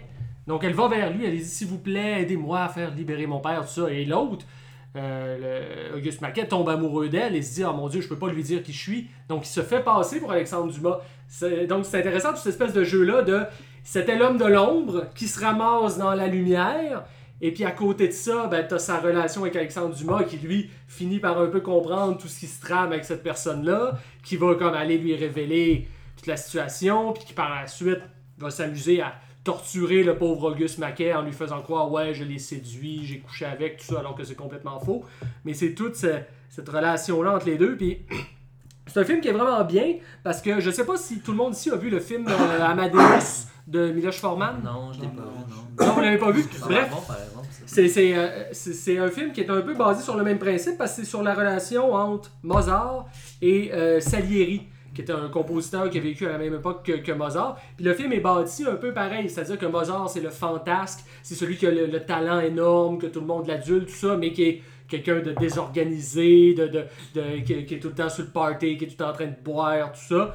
Tandis que Salieri, lui, c'est le bonhomme coincé qui travaille sérieusement à ses trucs, mais qui réussit pas à avoir l'attention que, que, que, que Mozart réussit à avoir. Fait que dans cette relation-là, il y a comme quelque chose de très proche. C'est vraiment, d'un côté, le génie comme qui est, qui est dépareillé, qui est, qui est comme euh, qui est plus grand que nature, tout ça, puis qui est un être euh, ben, totalement, totalement désorganisé, qui a besoin des autres finalement pour arriver, versus d'un côté le, le, le besogneux, le, le petit créateur, tout ça, qui, qui, qui est toujours à ses affaires, mais qui que c'est pas lui qui réussit à amener les choses vraiment extraordinaires. Alors voilà, moi c'est un film que j'ai trouvé extraordinaire, puis je pourrais je, je le conseille. J'aurais quelques autres choses à dire, ça va peut-être euh, peut-être venir plus tard, mais euh, là pour l'instant c'est le topo je vous ferai du film. Bra- Franchement, ouais, l'autre Dumas, euh, très bien. C'est- je sais, probablement que je sais pas si tout est historiquement juste, mais ne serait-ce que pour la relation entre les deux euh, personnages, puis pour le, tout le, le- le discours qui est autour de ça, euh, c'est- c'est c'est définitivement un film à voir. Intéressant. Mais c'est bien aussi parce que justement, tu sais, quand t'as des, tu sais, des, des personnages gros comme ça, euh, tu te demandes comme merde, est-ce qu'ils est qu'ils écrivent autant Tu sais, comme il y a bien il y a bien des, des choses que les gens se rendent pas compte, tu sais, euh, justement, comme ils pensent, euh, tu sais, ça a l'air banal, mais tu sais, les gens qui sont comme Ah, Steven Spielberg, euh, ah, Steven Spielberg, ah, Steven Spielberg. Steven Spielberg est pas tout seul, là. Steven Spielberg, il y a plein de monde autour de lui qui sont en train de tout faire, tu sais, comme les gens vont être comme Ah, Steven Spielberg avec Jaws, avec Jurassic Park ou tout ça. Même chose avec George Lucas, on a vu très bien ce qui s'est passé quand George Lucas est tout seul avec les prequels. George Mhm. Lucas, les prequels, euh, c'est lui à 100%. Là. Mais, tu sais, justement, comme tu dis, les génies, malheureusement, ben pas malheureusement, là, mais les génies, souvent, ont besoin de gens autour d'eux. C'est pas nécessairement euh, comme. Il n'y a pas comme une note où est-ce qu'on est tout parfait, puis Non, c'est ça. tout Ils, ça, ils peuvent amener l'énergie créatrice, mais Oui. ils peuvent pas tout faire tout seul. Puis, euh, puis on a nos forces, nos faiblesses. Justement, on regarde Star Wars ou des choses comme ça. C'est pas un film parfait. Tout ça. Puis euh, il y avait des jokes comme quoi les, acteurs riaient de leur dialogue. Ils trouvaient que c'était con. Tout ça. Euh, mais tu on a le droit justement, là, de, de, en tant qu'artiste, d'avoir des forces justement comme euh, George Lucas. sa force, c'est pas le dialogue. Tu sais, mettons, mais ça fait pas, pas de lui un génie puis tout ça. Mais d'avoir quelqu'un qui rentre puis qui fait comme ok moi je, je vais prendre ton histoire, je vais la peaufiner, Ouais. puis je vais, je vais, je vais écrire le dialogue, je, je, je sais ce que tu veux faire avec cette scène là, Ouais. mais je vais rentrer puis je vais t'aider puis on, on va faire ça. C'est Mm. quand tu commences à, à mettre ton nom dessus puis pas mettre le nom à côté que là ça commence à créer des Mhm. problèmes. Parce que c'est ça qui se passait entre les Ouais. deux, entre, entre Dumas, entre Dumas et Maquet. Parce que Dumas, lui, il, il bâtissait un univers. Il arrivait à comme, ok, oui, il y a des mou- mousquetaires, tout ça. puis il bâtissait une histoire en gros. Après ça, Auguste Maquet, lui, partait là-dessus puis écrivait l'histoire. Et ensuite, Dumas repassait derrière parce que Dumas, c'était un grand styliste. Et puis il changeait les dialogues pour que ça sonne mieux, tout ça. Fait qu'il refaisait le style. Mhm. Fait que c'est ça la, la relation qui se passait entre les deux. Mais l'un ou l'autre, indépendamment, aurait pas pu écrire euh, ça tout seul. Le le- travail d'équipe. C'est comme n'importe Puis c'est, c'est intéressant de voir ça parce qu'on on en parlait justement sur mon dernier podcast. J'ai eu un, un, un artiste qui, qui faisait comme le- le- le- du VFX et tout ça. Puis malheureusement, tu sais, les, les artistes de VFX, t'as aucune idée c'est qui. Euh, c'est- c'est- Des fois, ils ont même pas ses crédits ou whatever. Ou, Ouais. ou Mhm. à peine, tu sais, c'est un astérix à la fin, là, tu sais. Mais ça change pas le fait que C'est ces gens-là. Ouais, Ouais, ouais, ouais, tu sais, comme veux, veux pas dans le cinéma, justement, c'est le réalisateur à la fin qui a son nom. Puis c'est Ouais. quasi ce que l'histoire va se souvenir. Quand tu regardes un film, tu dis Hey, c'est tellement beau l'image. C'est pas le réalisateur. Le réalisateur, oui, il a, il a pensé au cadrage, il a pensé à sa scène, oui, effectivement. Mais en arrière, c'est genre euh, Vittorio Storaro qui fait la lumière, C'est un autre qui fait la musique, c'est un autre, tu sais, qui Ben, donne. c'est euh, plusieurs fait artistes, C'est des euh, gens. plusieurs visionnaires ensemble. C'est ça qui fait les Ouais. meilleurs films, Ouais. meilleures œuvres. C'est quand justement les grands esprits se rencontrent et Mhm. travaillent ensemble. C'est vrai. Ouais, des miracles dans l'histoire du cinéma comme ça. Direction. Ouais. Et justement, ben moi je trouve que, que c'en est un euh, au niveau euh, des acteurs. euh, le, le film que j'ai choisi, euh, si je peux prendre le bon pour présenter euh, le, le film euh, L'homme au masque de fer. Dans le fond, euh, le cast est vraiment excellent. Je, je l'ai Oui. dit euh, tantôt, mais je, je le redis encore parce que moi c'est important d'écouter un film que je m'identifie aux acteurs puis que j'aime ça voir euh, dans le fond qui a été choisi, puis quelle tête d'affiche, qui porte le film. Et autant que le film a des grosses têtes, je- autant que c'est bien dosé, bien équilibré. Et Ouais. je trouve que pour une adaptation des, des Trois Mousquetaires, euh, c'est une belle façon de retourner l'histoire euh, de façon à ce que ça soit pas euh, ça soit authentique, que ça soit pas cliché ou encore que ça soit la même histoire. Et si on regarde dans le fond qui est scénarisé, c'est Randall Wallace qui est scénariste Écrit, de Braveheart. produit, écrit, réalisé. produit, réalisé, c'est fou. Fait que c'est Euh, un passion project, là, ce film-là. Le gars, il a fait, je pense, beaucoup de Passion Project parce que c'est le gars derrière Braveheart au niveau du scénario. Pearl Ouais. Harbor et euh, We Were Soldiers. euh, donc, il y a Wallace? quand même. Est-ce que c'est un ado? Je ne crois Oh, pas. J'avais vu une entrevue avec lui où il disait que justement, c'est c'est comme c'est à cause de son oncle, il était venu à s'intéresser à ça parce qu'en faisant des recherches, il s'est rendu compte que des recherches généalogiques, il s'est rendu compte que ses ancêtres étaient d'origine écossaise. Ah ouais, ça l'a amené à s'intéresser à l'histoire de l'Écosse et donc à William Wallace. Ah ouais. hein. Donc, en parlant d'identité, on va rentrer dans la bière qu'on boit en ce moment. Une bière russe en plus. Euh, ben, ouais, ben c'est ça, là, je- on est en train de finir ce qui est comme dans le un peu traditionnel euh, à, à, tu sais, euh, allemand, français, tout ça. On va finir au écossais ou irlandais.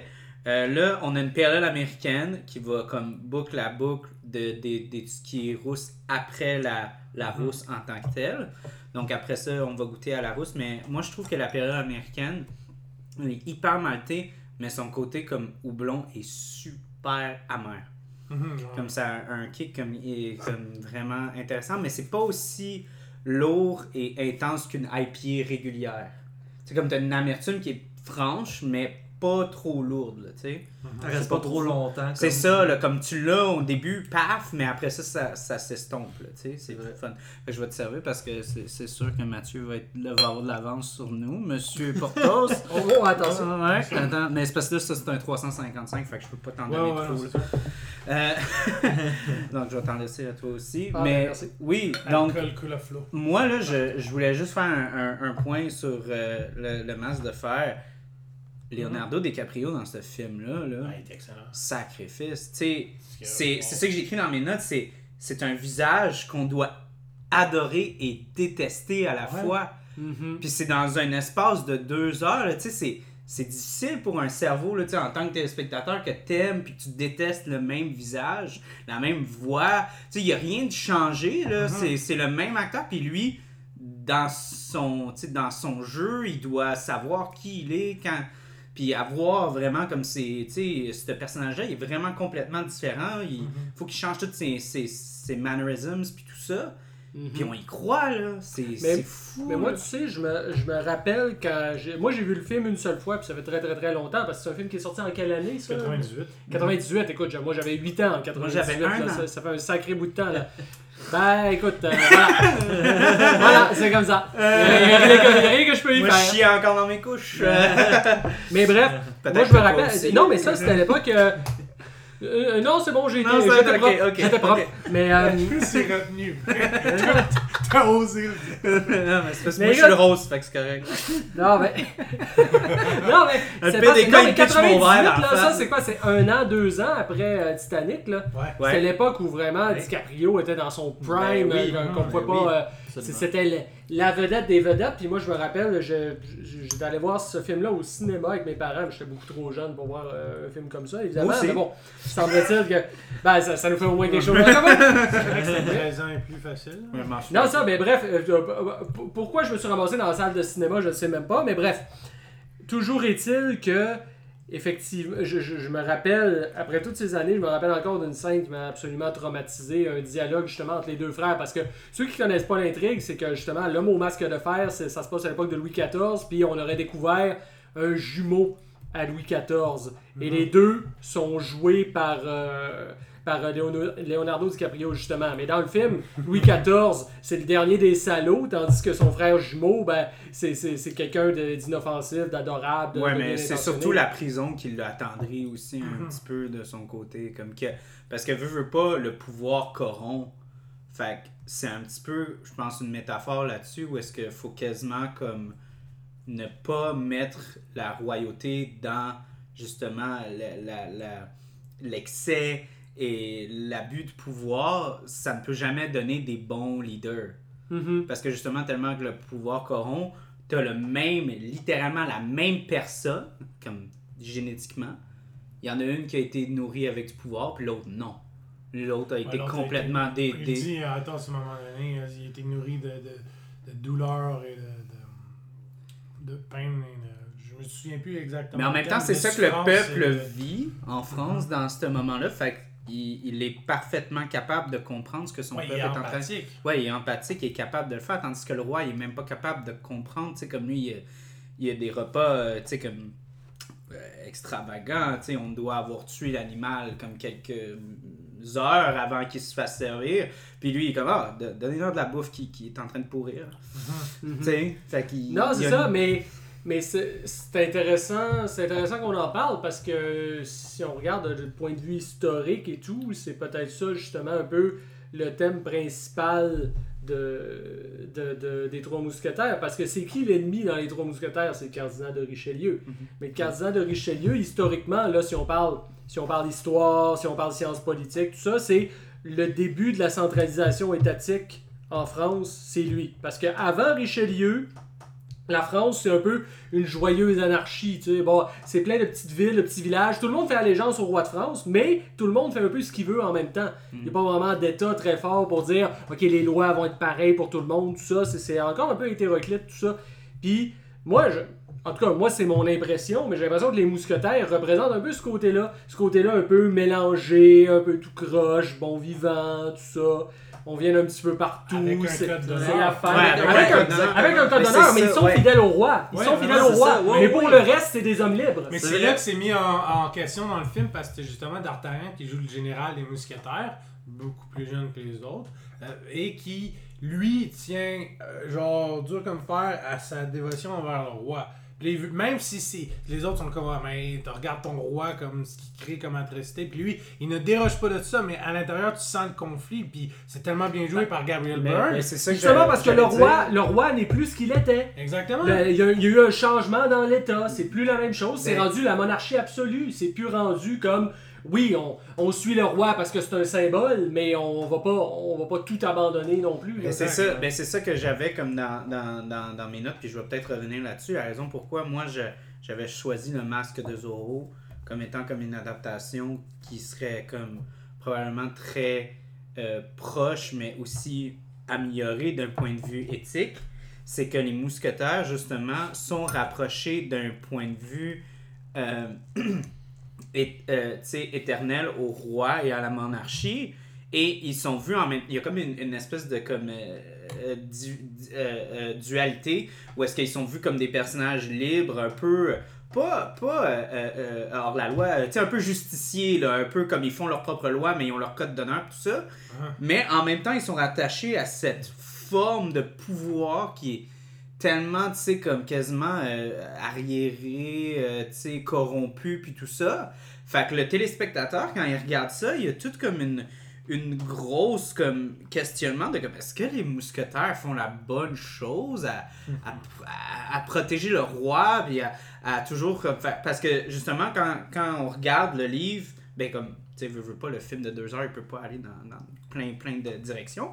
Mais il y a beaucoup d'histoires justement dans la série BBC que justement les mousquetaires sont pris dans la situation où est-ce que la chose éthique qu'ils doivent faire ça serait de contrer le roi mais ils ne le font pas.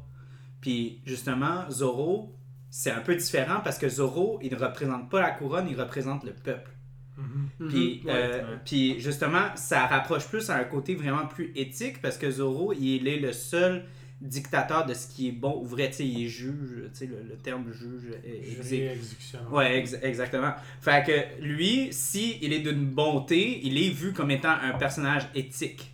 Tandis que les trois mousquetaires, dépendant de la situation, ils peuvent jamais être vraiment 100% éthiques parce que c'est toujours en relation à la couronne. Ouais. Fait que c'est pour ça que moi, je trouve que des fois, en tant que lecteur, en tant que. tu euh, euh, euh, whatever, le médium qu'on consomme le, contenu des, mousquetaires, il y a un problème. Parce que justement, ils sont pas 100% dans le bon tout le temps, justement parce que ce rattachement-là au devoir. Puis on, moi, je, euh, justement, quand on parlait de nos personnages principaux, j'ai pas pu dire mon préféré, mais moi, mon préféré, c'est euh, Capitaine, euh, le, le Capitaine euh, de Ville. Excuse. De Tréville. De Tréville, excusez-moi. Qui est pas dans toutes les Le- le, adaptations. chef, le chef des mousquetaires. Ouais, ouais, ouais. Puis lui, dans le livre et dans la série, il est vraiment comme un personnage comme vraiment d'honneur. Vraiment comme il fait tout pour ses hommes. Euh, il, va, tu sais, souvent le roi, il est pas correct, il, il, il est, il est mature avec ses approches, il est très émotionnel. Puis il veut comme euh, toujours comme pitcher les, les, les, les mousquetaires dans des, dans des situations où est-ce que ça leur va pas. Et il essaie aussi beaucoup de contrer Richelieu, qui Richelieu essaie souvent de manipuler le roi, parce que le, le roi, il est très... Il, Ouais, il se fait manipuler très facilement. Ouais, ça va avec le cliché de Louis XIII qui était supposé, à ce qu'on dit, qui était un roi faible, Mhm, qui mhm. était, ouais, ouais. euh, Fait que c'est pour ça que moi, j'apportais comme ce ce côté-là vraiment de, de Zorro, puis pourquoi je trouvais que c'était comme une amélioration sur les trois mousquetaires, parce que Zorro, vu qu'il est vu comme étant juste dans, dans ses décisions, on n'a jamais de questionnement sur ses actions. Tandis que les mousquetaires, on a toujours un petit doute parce qu'on les voit justement faire des trucs qu'ils ne devraient pas faire. Comme justement dans L'homme de mas- euh, au masque de fer, j'ai adoré ça parce qu'ils ont joué sur ce cliché-là. Parce que tu regardes le film, tu te dis fuck, pourquoi est-ce que D'Artagnan il il, il fait rien, il est pas capable de, euh, de, Mhm. réaliser que son, que son roi est mauvais, et il est pas là pour ses, son peuple, il se combat pas pour les bons, la bonne faction. Là, whoop, tu rentres le- le- le- le- de la parenté, que c'est son fils. Oui. Fait que là, tu fais comme Ah, c'est pour ça qu'il y a. Punch. C'est, c'est un punch qui est incroyable, puis aussi ça explique justement tu sais, le côté un peu comme justement. euh, tu sais, qu'on on, on comprend pas la logique de justement pourquoi est-ce que les mousquetaires ils font toujours tout pour le roi, tandis que le roi il est immature, tu sais, il est pas, il est pas respectueux, et, il se crisse de ses sujets, puis tout ça. Mais là, whoop, là on voit ça dans la, dans la lentille d'un père qui veut juste comme qui veut juste voir le bien, puis il, il, arrête pas justement le, le- j'ai adoré d'Artagnan dans ce film là parce que justement il arrête pas de dire vous n'êtes pas le roi que vous devriez être, vous allez devenir ce roi-là. Il arrête pas d'essayer de vraiment être comme on va pousser, puis on va le rendre, puis là on voit ça sous. Tu sais, au début on pense que c'est juste D'Artagnan qui est naïf, mais pour de vrai c'est juste un père qui essaie de. Ouais, ou Pousser qui est son en train, fils à- de, de, de rester fidèle puis qui est intérieurement divisé avec sa, sa- sa- son rôle, tu sais, de Mhm. général. euh, Et justement, peut- tu sens qu'il sait quelque chose. Mhm. Fait que ça, c'est intéressant. C'est beaucoup ça que j'ai aimé dans, dans, dans l'adaptation de la- de Sans Mon parler de la, de la mort du, du fils de d'Athos. Ouais, Raoul. qui Ouais. justement rend le personnage d'Athos encore plus profond, encore plus genre euh, détruit par ça, puis il y a une- une désir de vengeance, mais il se retient parce que c'est son ami, tu sais, euh, d'Artagnan, puis ils ont chacun leur, leur, respect envers eux-mêmes, leur raison d'être frustrés, mais il y a, une maîtrise. Puis les deux se respectent dans, dans, dans ce film-là, justement sur leur point de vue. Tu sais, euh, Athos rentre dans le palais, puis il commence à pitcher des poignards à tout le monde, puis tout. Puis au lieu de le faire exécuter, il, il décide de le poigner, puis de le mettre dans le coin, puis dire comme. Je me souviens plus c'était quoi la ligne, mais c'était vraiment une belle ligne. Comme son seul crime, c'est d'être comme. avoir le cœur brisé ou quelque chose comme Ouais, ça. ouais. Tu sais, comme. Comme eux, ils étaient juste comme Ah, c'est juste un fou, esti, qui commence à tuer tout le monde. C'est comme non, c'est pas ça, là, tu sais, comme. Fait que c'est le fun, justement, tu sais, comme dans toutes les C'est tragédies. très là. humain comme film. Ouais, ouais, ouais, ouais, c'est. c'est- Fait que j'ai bien C'est- aimé ça. C'est quand même cool. J'ai vu, euh, c'est c'est pas par rapport à- au film qu'on a choisi ou quoi que ce soit, mais j'ai il y a quelques semaines, je m'étais euh, j'étais tombé sur un, un documentaire euh, français sur la vie des mousquetaires. Ça dure peut-être à peu près une heure, quelque chose comme ça. C'était cool parce que tu sais, c'est comme mis en scène. là, c'est T'as t'as vraiment une, comme une voix qui narre un peu, qui explique des, des faits, parce que c'est vraiment une reconstitution, puis explique comment ça comment c'était vécu à l'époque, tu sais, euh, des trois mousquetaires, ben, des mousquetaires en général. Puis euh, c'était vraiment très dur de rentrer dans la garde rapprochée du roi. C'était pas, euh, pas si simple. C'était des cours tout le temps, des cours d'escrime. Puis, c'est très codifié, hein, faut pas oublier. Il y a ça aussi, tantôt on en parlait un peu, mais c'est super codifié, là, la, la France de cette, de cette époque-là. C'est pas juste. Euh, euh, T'arrives de même, puis ah, toi, t'es- tu viens de n'importe où. Non, non, Ce que c'est. D'Artagnan fait Est-ce que t'es un noble? D'où- C'est qui ta famille? C'est, c'est Ben, attention de ben, D'Artagnan était le fils de Ouais, ouais, il était le fils, C'est ouais, ouais, Il débarquait ouais. pas totalement nulle part, mais ouais. Ouais, parce que son père, il, il a des contacts, tu sais. Mais, Mais c'est c'est ça, ça, c'est des c'est combattants d'élite en quelque sorte. Mais c'est ça que j'aimais pas dans certaines euh, euh, adaptations, parce que justement, D'Artagnan est tellement poussé comme étant juste le gars qui a tellement d'affronts et tout ça, que souvent, de la façon que c'est framé narrativement, il fait juste arriver là, puis comme, ok, moi je suis mousquetaire, guys, bougez là, j'arrive là. Mais dans le livre, justement, comme tu as dit, dans plusieurs adaptations aussi, il y a le côté comme, c'est le fils de comme, genre, l'homme qui a, qui a aidé à comme sauver le roi, là, tu sais, C'est ça. justement, c'est pas rien là, quand D'Artagnan arrive. ça C'est marche, pas- ça marche c'est ce qui ça. lui permet justement de pouvoir débarquer là parce que justement que- comme Amir le disait tantôt dans la- l'adaptation de Richard, de Richard Lester je veux dire euh, au début il arrive puis euh, c'est- plus ou moins bien parti son affaire là ouais. il, mange, il mange quelques raclés au début Parce là. que Oui, dans, oui. dans 93, euh, il fait juste rentrer puis il est comme ah, je vais être mousquetaire. Puis- Justement, ça c'est l'adaptation de Disney puis je la pas là. Mais, mais comme il fait juste arriver comme ah moi je suis mousquetaire puis là euh, C'est vraiment drôle parce qu'il y, a des- il y a des moments vraiment comiques dans justement, je me suis rappelé là, tu dis, il commence, il arrive à, là, justement au, dans le- le- la troupe des mousquetaires, puis là, il veut être là, puis ça, puis il se fait référer par son père, tout ça, puis là, là, donné, t'as juste, je sais pas, il croise un autre personnage, je sais plus qui, puis là, il dit, il dit, ah non, il dit, moi, il dit, là, évidemment, c'est en anglais, mais en voulant dire, il dit, ah, c'est. Mon, mon- père me pousse à me battre. Il me dit, il faut juste que tu te battes. tu sais, comme en voulant dire, c'est de même que tu fais tes armes, tu sais, tes premières armes, puis ton, ton expérience. Mais il y a plein de moments comme ça, vraiment drôles, en tout cas, mais, qui, mais quand même qui sont véridiques, tu sais, qui disent. Sais, c'est ça, de où tu viens, c'était ça à l'époque, c'était très très très codifié, fait que c'était ton, ton nom, rang. c'était c'est ça, ton rang, ton nom. Fait Moi, je que, veux juste, Mais je veux va- juste faire un, un- un ajout à ça parce que un- une des, des affaires que j'aime beaucoup de la série BBC, c'est que Portos, euh, il est, il est, euh, est afro-américain. Ben, en fait, il, il a des descendances africaines. Puis, justement, la façon que. Parce que c'était son père qui était mousquetaire, je pense, si je me souviens bien. Fait qu'il a été capable de rentrer mousquetaire. Puis, il y a une histoire avec de Tréville, puis tout ça. Fait qu'il laisse la chance de rentrer puis devenir mousquetaire. Puis, tu pas juste n'importe quel mousquetaire, là, dans la proche lignée euh, des protecteurs du roi. Puis, j'ai vraiment aimé ce qu'ils ont fait. À un moment donné, ils ont un personnage, justement, euh, qui est comme un, style d'escroc, comme un genre de gars là, qui fait toujours des. des qui fourre toujours le monde, là, qui, a, qui a plein de trucs. Puis, une de ses affaires, justement, c'est l'esclavage qui rentre dans la ligne de compte. Puis Portos, il est pas capable de. Tu sais, il veut le tuer. Puis justement, Portos, on, on sait comment il est très. euh, tu sais, euh, bon vivant, là, est très intense dans ses approches. Puis il faut que tout le monde le retienne parce qu'il va tuer le gars, tu sais. Puis c'était vraiment. euh, C'est vraiment aimé comment il avait euh, abordé ça dans, dans la série parce que ça lui a donné une couche de plus. Puis justement, pour avoir beaucoup d'amis qui sont pas justement, qui sont un peu comme des minorités visibles, souvent les gens de minorité visible, ils doivent souvent être comme le, le gros, le grand vivant, là, comme la personne qui pousse beaucoup, qui doit flasher, Mhm. justement parce que sinon ils vont toujours être mis à l'écart, là, tu sais, tout ça. Fait que je trouvais que c'était une Mais belle dimension mais à donner à- au personnage de Mais Porthos. c'était intéressant qu'ils aient amené ça parce que Parce Alexandre que- Dumas lui-même était d'origine ouais. africaine. Ouais, c'est ça. Oui. Fait que Sa la grand-mère d'Alexandre Ouais. Dumas était je voulais une que tu rajoutes ça, parce que j'espérais que savais. Mais Parce c'est que, vrai, j'allais parce que dire, ouais. je, je sais, euh, Depardieu, euh, il est blanc comme Mais neige, là. Mais, Ouais, mais- Mais je veux dire, Dumas était quand même aux trois quarts blanc. Mais regarde, je veux dire, sa grand-mère était une esclave euh, Mhm. haïtienne qui avait été affranchie et mariée par son propriétaire. Et Mhm. avec, euh, avec cet homme-là, elle a eu le général Dumas, qui était le père d'Ale- d'Alexandre Dumas. Oui, donc, euh, donc, Alexandre Dumas lui-même avait en partie des, des- des origines africaines. Donc, c'est intéressant qu'il amène ça dans le. C'est pour ça que j'ai beaucoup aimé ça parce que, tu sais, quand tu regardes les adaptations, c'est tout du white on white, là. Comme Ouais. partout. Vrai. Puis j'ai vraiment aimé, comme parce que le personnage justement de, de Porthos dans, dans la série est vraiment.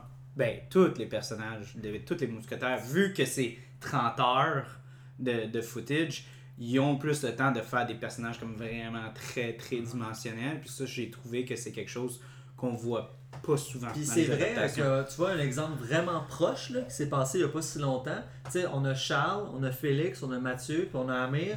C'est qui qui s'est fait couper durant l'émission? Un pour tous et tous pour un. Santé Ah ouais! À la Amir! un malaise. À la! Je crée un malaise. Gang de que, Malaise. Cheers, guys! Mais là, c'est à mon tour de parler de mon film. Vas-y, let's go. moi j'ai été coupé parce qu'il a volé Ah. puis il a raconté le scénario. en Ouais, mais toi, c'est toi, c'est- à cause de tes origines mohawk. Ah, c'est ça, exactement, Indienne. Bon, bon, bon. Bon, ok, on va Hey. tout rentrer. Moi, mon grand arrière-grand-père. Mais oui. Non, moi je voulais juste, avant que tu, tu poursuives, si tu voulais racheter des choses sur ton film, moi, moi j'ai de toute façon, Ouais, on a déjà entamé beaucoup. On en rajoutera après. C'est, euh, dans le fond, dans la version de 73, je voulais pas parler tant de l'histoire en tant que telle parce qu'on on la connaît quand même et Ouais. tout, mais je voulais parler de ce que j'ai aimé de cette version-là, à part le cast incroyable, comme on parlait tantôt avec Félix, qui est juste, juste génial. Moi, quand je regardais ça, j'étais là. C'est ce film-là, je vais parler. C'est ce film- Parce que moi, j'étais un, j'étais un amoureux du cinéma des années 70 en plus. Fait que là, quand je voyais le cash, j'étais comme, ok, c'est- c'est c'est fait pour moi, là, tu sais. Puis là, ça m'a pas étonné quand Félix m'a dit après, mais non, mais moi aussi, je voulais en parler. Puis là, en tout cas, on va en parler ensemble, tu sais. Fait que, en tout cas, puis, Oui, c'est ça. C'était juste pour préciser, c'était à qui qu'on allait en parler les deux, on s'est entendu. ben oui, exactement. Bon, bon, bon. Vous faites des bisbées dans mon Puis, Ouais, ouais, euh, je, voulais, je voulais porter une attention à ce film-là pour euh, deux choses. Dont l'une euh, que je trouvais cool, c'est les costumes. Je trouvais les mises en scène, les costumes vraiment malades. Euh, c'est le fun. Puis c'est un film qui, qui dure quand même un bon deux heures, si ma mémoire est bonne. Pas loin, en tout cas. Quand même long pour les films des années C'est 70, de mémoire pas loin. Et c'est un film en, en plus en deux parties, donc c'est deux fois, euh, deux, fois Ouais. deux heures. hein. Ouais, ouais, Ah, c'est 4 heures? Ouais, d'heure. Ah, ok. Ouais, en Wow, tout cas, mais c'est quand même. ok, euh, c'est pas ouais. rien, hein. Mais c'est une trilogie, hein, faut pas oublier aussi. Ok, ok, ok, ok. C'est une trilogie dans le sens, t'en as un qui est sorti en 73, t'as tu sais, le Richard Lester qui a réalisé les trois. Un en 74 et l'autre en 89. Ouais, je sais qu'ils en ont fait un beaucoup après, mais je l'ai pas vu celui-là. Ouais, exemple. moi non plus. Les Celui qui a fait à la fin des années vu. 80, lui, je, je Ouais. sais pas de quoi il a l'air. Je, je l'ai pas vu non plus. Mais Ça s'appelle La fille de D'Artagnan, si je me trompe pas. C'est tout ça? euh, ça, c'est le deuxième, je pense. Le troisième, c'est le retour des mousquetaires. Le retour des mousquetaires, ouais, c'est ça, ouais, c'est ça. exact. Mais je pense qu'il y a un personnage dedans qui s'adonne à être la fille de, de, de D'Artagnan. Mais comme je dis, je l'ai pas Ah, vu. Fait que, ouais, ben c'est ça, ouais. En tout cas, mais moi non plus, c'est ça, j'ai pas vu la trilogie. Mais euh, c'est ça, fait que donc les costumes, euh, c'est un film, tu sais, tu regardes, t'es t'es dedans, c'est autant, comme je disais tantôt, autant t'embarques dans l'action, autant c'est drôle, fait que t'as vraiment de tout. Euh, mais ce que j'aimais, c'était drôle à dire, mais c'est les transitions, comment que le réalisateur a choisi de faire ces transitions. Des fois, il y avait des affaires tellement épiques, je trouvais c'était tellement comique, mais bien pensé visuellement. Je donne un exemple qui me vient en tête. À un moment donné, t'as juste comme D'Artagnan qui part à cheval, c'est filmé assez de loin, puis t'as juste un arbre en plein milieu de la, de la, de la scène, plein milieu du plan. Puis c'est un grand arbre, puis il est super feuillu. Puis là, t'as des genres, des genres de, de- d'espions, des ennemis qui sont cachés dans l'arbre, mais quand ils passent en cheval, ils passent vite. Puis là, un donné, t'as juste les gars qui tombent de l'arbre, tu sais, comme des pommes. Puis ça coupe, puis t'es rendu à une autre scène. Genre. Fait que, tu sais, il y a plein de moments de même, tu sais, c'est intelligent? C'est pas Mais ça fait slapstick aussi un Ben, peu. c'est ça, je dis. Le- ça- le il y a film a un côté oui, slapstick vraiment un apprécié. Tu vas peut-être parler la, la- dans le premier film, il y a une bataille dans une auberge où ce que pendant que. Porthos et Aramis sont en train de, de faire semblant de se chicaner puis se battre à l'épée, à côté t'as Athos et D'Artagnan qui volent la bouffe sur les tables parce qu'ils sont trop pauvres. Ils ont pas eu Ah leur ouais. solde, ils sont trop... Fait pendant que les deux divertissent l'assemblée en se battant, Ah ben t'as Athos qui passe à côté, qui ramasse, euh, qui vide les tables, euh, qui Ah ouais, non, non, il y a plein, il y a plein de moments comme ça, puis euh, là j'en ai pas d'autres en tête, mais celui de l'arbre m'avait fait tellement rire, mais c'est des transitions que j'ai trouvé intéressantes, puis ça, tu sais, ça, c'est, c'est des petites affaires de même, des fois, des petites transitions de même qui font toute la différence, puis c'est ça que j'ai aimé dans ce film-là. Euh, Mais je sens que, à t'entendre parler, ben, à vous entendre parler dessus, on dirait qu'il il était très stylé. Ah oui, ah Pour, oui, pour une adaptation, parce que souvent, Ouais, ouais. quand tu as des adaptations, c'est ça le problème. Souvent, c'est que. Puis ça, c'est un des, des, des, des points négatifs que j'avais sur la série BBC. C'est que ça manquait un peu de style. Ah ça manquait un peu de. C'était comme trop proche. Comme Ouais. il y avait beaucoup développé les personnages, j'ai adoré ça, j'ai adoré les choix d'acteurs, euh, les costumes étaient super bien, mais ça faisait comme si c'était toujours comme un Non. livre. Tu sais, un peu comme il manquait un peu de. Comme, Manquait de vie. Trop de- carré un peu. euh, euh, non, mais oui, mais, mais, mais comme, euh, plus comme dans le sens comme ah, on pouvait pas dire que c'était Christopher Nolan qui avait réalisé ça, on n'aurait pas pu dire que c'était Xavier Dolan, on n'aurait pas pu dire que c'était Denis Villeneuve, on Ah, n'aurait pas dit ça, il n'y avait il pas y avait de, pas de saveur, pas de touche, là, ouais, qui Mhm. ressortait. Ok, ouais, ouais, ouais. Ben, ouais. tu vois, la version de 73, c'est l'inverse. Ok. Tu sais, des belles scènes extérieures, des beaux plans de composition, tout ça. Des, des... Ouais, non, j'ai- j'ai j'ai- j'ai été servi au niveau euh, visuel, c'était le fun. Puis, euh, non, c'était un cool film. Moi, je vais prendre les- un, un petit moment aussi parce que ça, je l'ai un petit peu introduit, je voulais juste donner vite, vite, là. Mais euh, je veux qu'on parle un peu de la IPA des Trois Mousquetaires parce que euh, Délicieuse. c'est une IPA que beaucoup de gens prennent pour acquis, mais c'était une des premières IPA euh, vraiment plus dans le style tropical euh, qui ont introduit. Puis, tu sais, Mhm. encore là, comme j'ai dit, c'était comme dans une bouteille. Euh, euh, comme vous allez voir, là, je vais vous montrer là, les prochaines bouteilles. là. on en a les bouteilles. Mais là, elle est en canette, là, mais elle était donnée dans une bouteille dans le temps. Puis c'était justement, tu sais, déjà en partant, tu sais, c'est de la bière. Fait, en bouteille, le monde sont comme, ah, tu sais. euh, Fait que là, essayer de donner une, légitim- une légitimité à ça. Mais là, à donner la légitimité à un style comme une IPA qui était vu comme un style de, de, de merde, là, de, de paysan puis tout ça.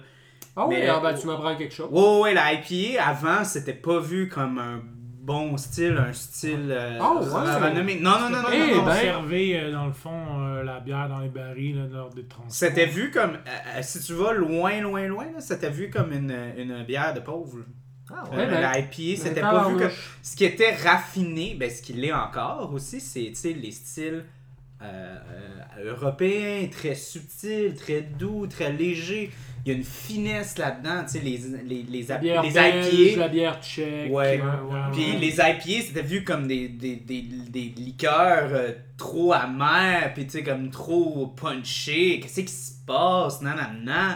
Fait que c'était jamais vu comme quelque chose de, de- de précieux, là, tu sais, de, de raffiné, de bien formulé. Puis justement, avec cette IPA-là, c'était une des premières IPA au Québec où est-ce qu'ils ont vraiment comme mis de la finesse là-dedans, puis ils ont fait comme oui, on fait une IPA, puis elle est bien faite. Ben, comme quoi les perceptions changent, hein, parce qu'on s'entend qu'au Québec, pendant des décennies, voire pendant des siècles, tout ce qu'il y avait, c'était des blondes euh, commerciales de type Molson. là. Mhm, On se, se cachera pas. Fait que forcément, d'en arriver avec ce que tu nous sers en ce moment, je veux dire, oh boy, ça, ça, c'est- on, a, on a grimpé d'une coche. ça, c'est, puis ça, c'est le grand-papa de ce qui se passe. Parce que, tu sais, maintenant, là, on a des, des astis d'IPA, là. Ouais, malade. Folle. Ouais. Ça, C'est ça, dans, le monde brassicole, c'est rendu l'enfer. Ben, justement, là, ils- on finit les IPA, puis après ça, là, on rentre dans le sûr, puis après ça, on va aller dans le foncé. Avec le Fait- Scotch Ale? Ah, euh, ben, c'est pas une Scotch... C'est pas une Scotch Ale, c'est une Double Buck. Mais c'est très proche d'une Scotch Ale, tu vas aimer ça. Fais-toi-en pas. C'est vraiment très proche. euh, Double Bug, c'est euh, euh, sucre d'orge. Fait que très fort, très sucré. Mais tu sais, ça, c'est fou, parce que t'arrives avec les bières que, genre la Stout par exemple, euh, tu dis, voyons, t'arrives à mélanger du café avec de la bière. Là, de la Scotch Ale très caramélisée, tu dis, t'arrives à un goût liquoreux, mais que ça reste dans le monde de la bière, mais t'arrives à comme 10% d'alcool.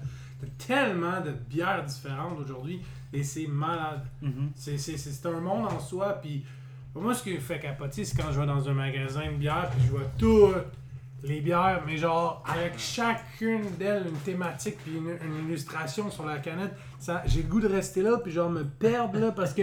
Mais c'est hot, parce qu'ils ont toutes des thématiques culturelles, pour la plupart, puis très, très belles, très. Tu sais, les dessins sont écœurants, fait que là, t'es comme.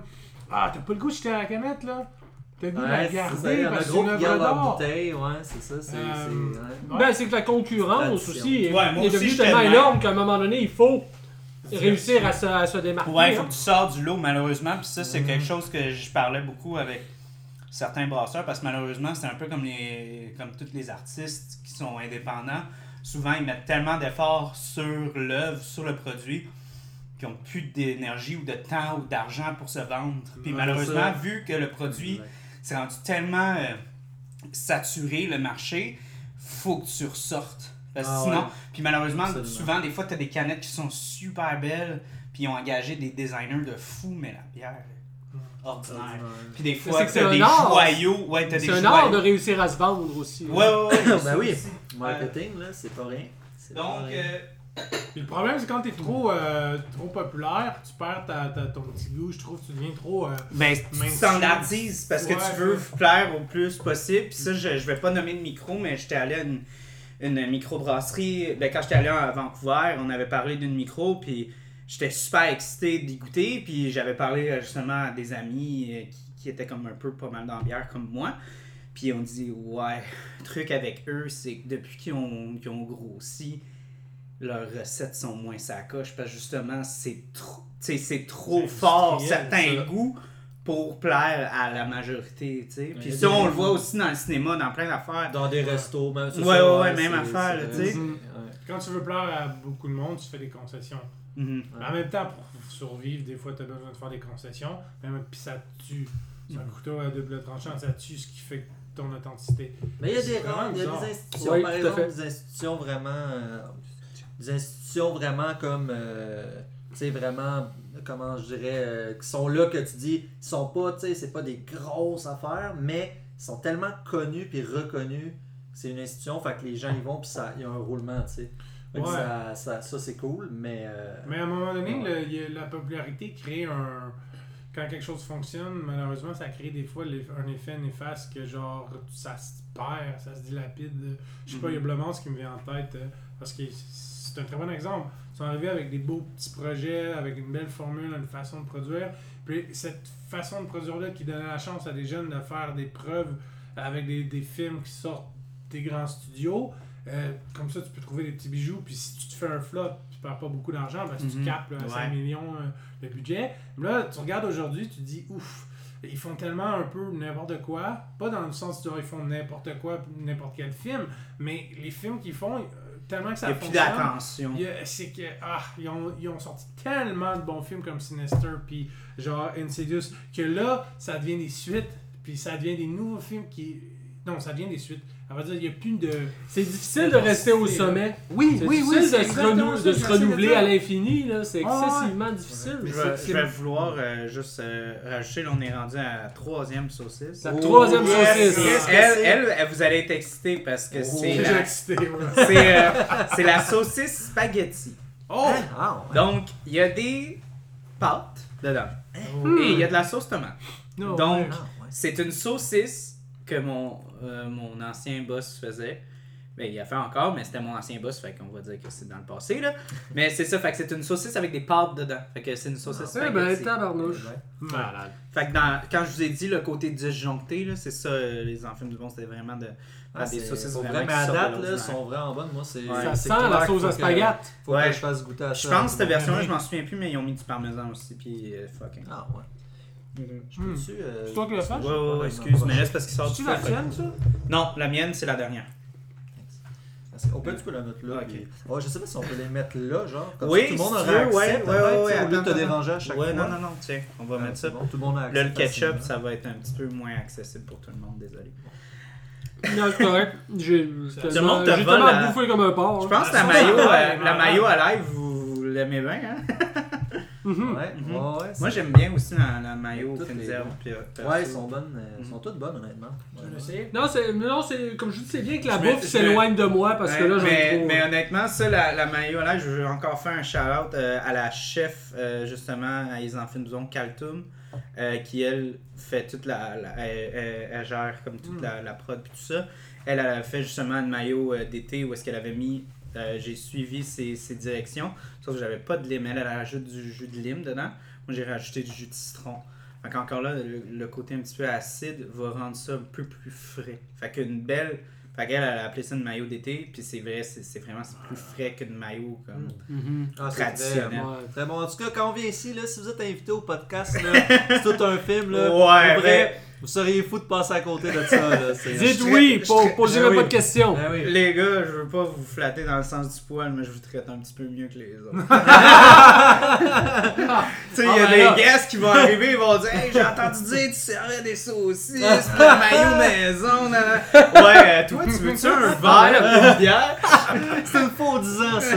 Ça a a amené des petits craquelins avec du fromage. Ouais, ouais, ça du fromage. T'aimes-tu ça, le crabe de J'ai Une douzaine de Budweiser là, qui traînent dans le fridge. Euh, Serre-toi.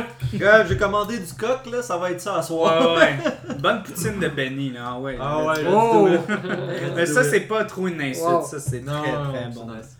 Euh, donc, oui, donc c'est ça. Fait que si vous voulez goûter, euh, c'est c'est vraiment. euh, c'est c'est Moi, j'a- j'adore cette saucisse. Délicieux. Très bon. Elle est très délicieuse. Hey, c'est bonne. des saucisses avec des pâtes pis la sauce à Ah non, dedans. Moi, je vais me ruiner, genre- mais que j'aille à cette place-là, c'est sûr. Mhm, mhm. Mhm. Mais je vais te dire ce que je dis à tout le monde. Vas-y les jours de prod, les mardis, jeudis. Oh, parce sont mercredi. fraîches. Parce qu'ils sont fraîches, mais aussi il y a plus de sélection et il y a plus de paquets de 2. Parce Ah. qu'il y a des paquets de 4, des paquets de 2. Les paquets de 2, tu peux en prendre plus de dégus. Tu sais, tu peux Ouais. en goûter plus. Tout à fait, ouais. Mhm. Parce que c'est pas des saucisses qui sont Et- rappelle-moi, ce que je sais pas tantôt si tu l'as dit, j'ai mal euh, entendu, mais euh, c'était-tu, c'était dans quel coin? En, ondes. Dans quel coin? Ah, ouais, mais il y en a un peu partout, là. Ils se Ok, sont il y a des Ouais, ben, non, non, c'est tout le même gars. Ok, non, ok, ouais, ouais, ok. C'est tout genre des points de de distribution, ouais, des points de vente différents. Il y en a un à Boucherville, il y en a un à, à Trois-Rivières, il y en a un à Québec. euh, Puis à pense. Montréal, il est où? À Montréal, il est au marché Jean Talon. Ah, très cool, Ah ok, super. Ok, fait que Hmm. très facile de Très trouver. nice. Puis il avait fait un partenariat aussi avec euh, Espace Soulon, fait qu'eux autres aussi, c'est un marchand de bière. Puis eux, il y avait un frigo justement de saucisses parce que tu sais, saucisses, bière, comme vous pouvez voir, Ben oui, ça fait quand même Ouais, un, bon, un bon. Ben euh, oui, un bon mélange. Un bon mélange. Un duo gagnant. Ah, Ah ouais. ouais. Tu rajoutes Ah, la c'est discussion de cinéma avec ça. Mhm. Ah, C'est pour une soirée de ça. 4 heures. Hein. Ouais. ah ouais, ah ouais. Donc, euh, ouais, donc euh, on, a, on, a, euh, on a couvert euh, quand même un peu de, de, de, de ground. Euh, mais moi, ce qui, ce qui m'intéressait aussi, c'était les femmes. Dans cette série-là.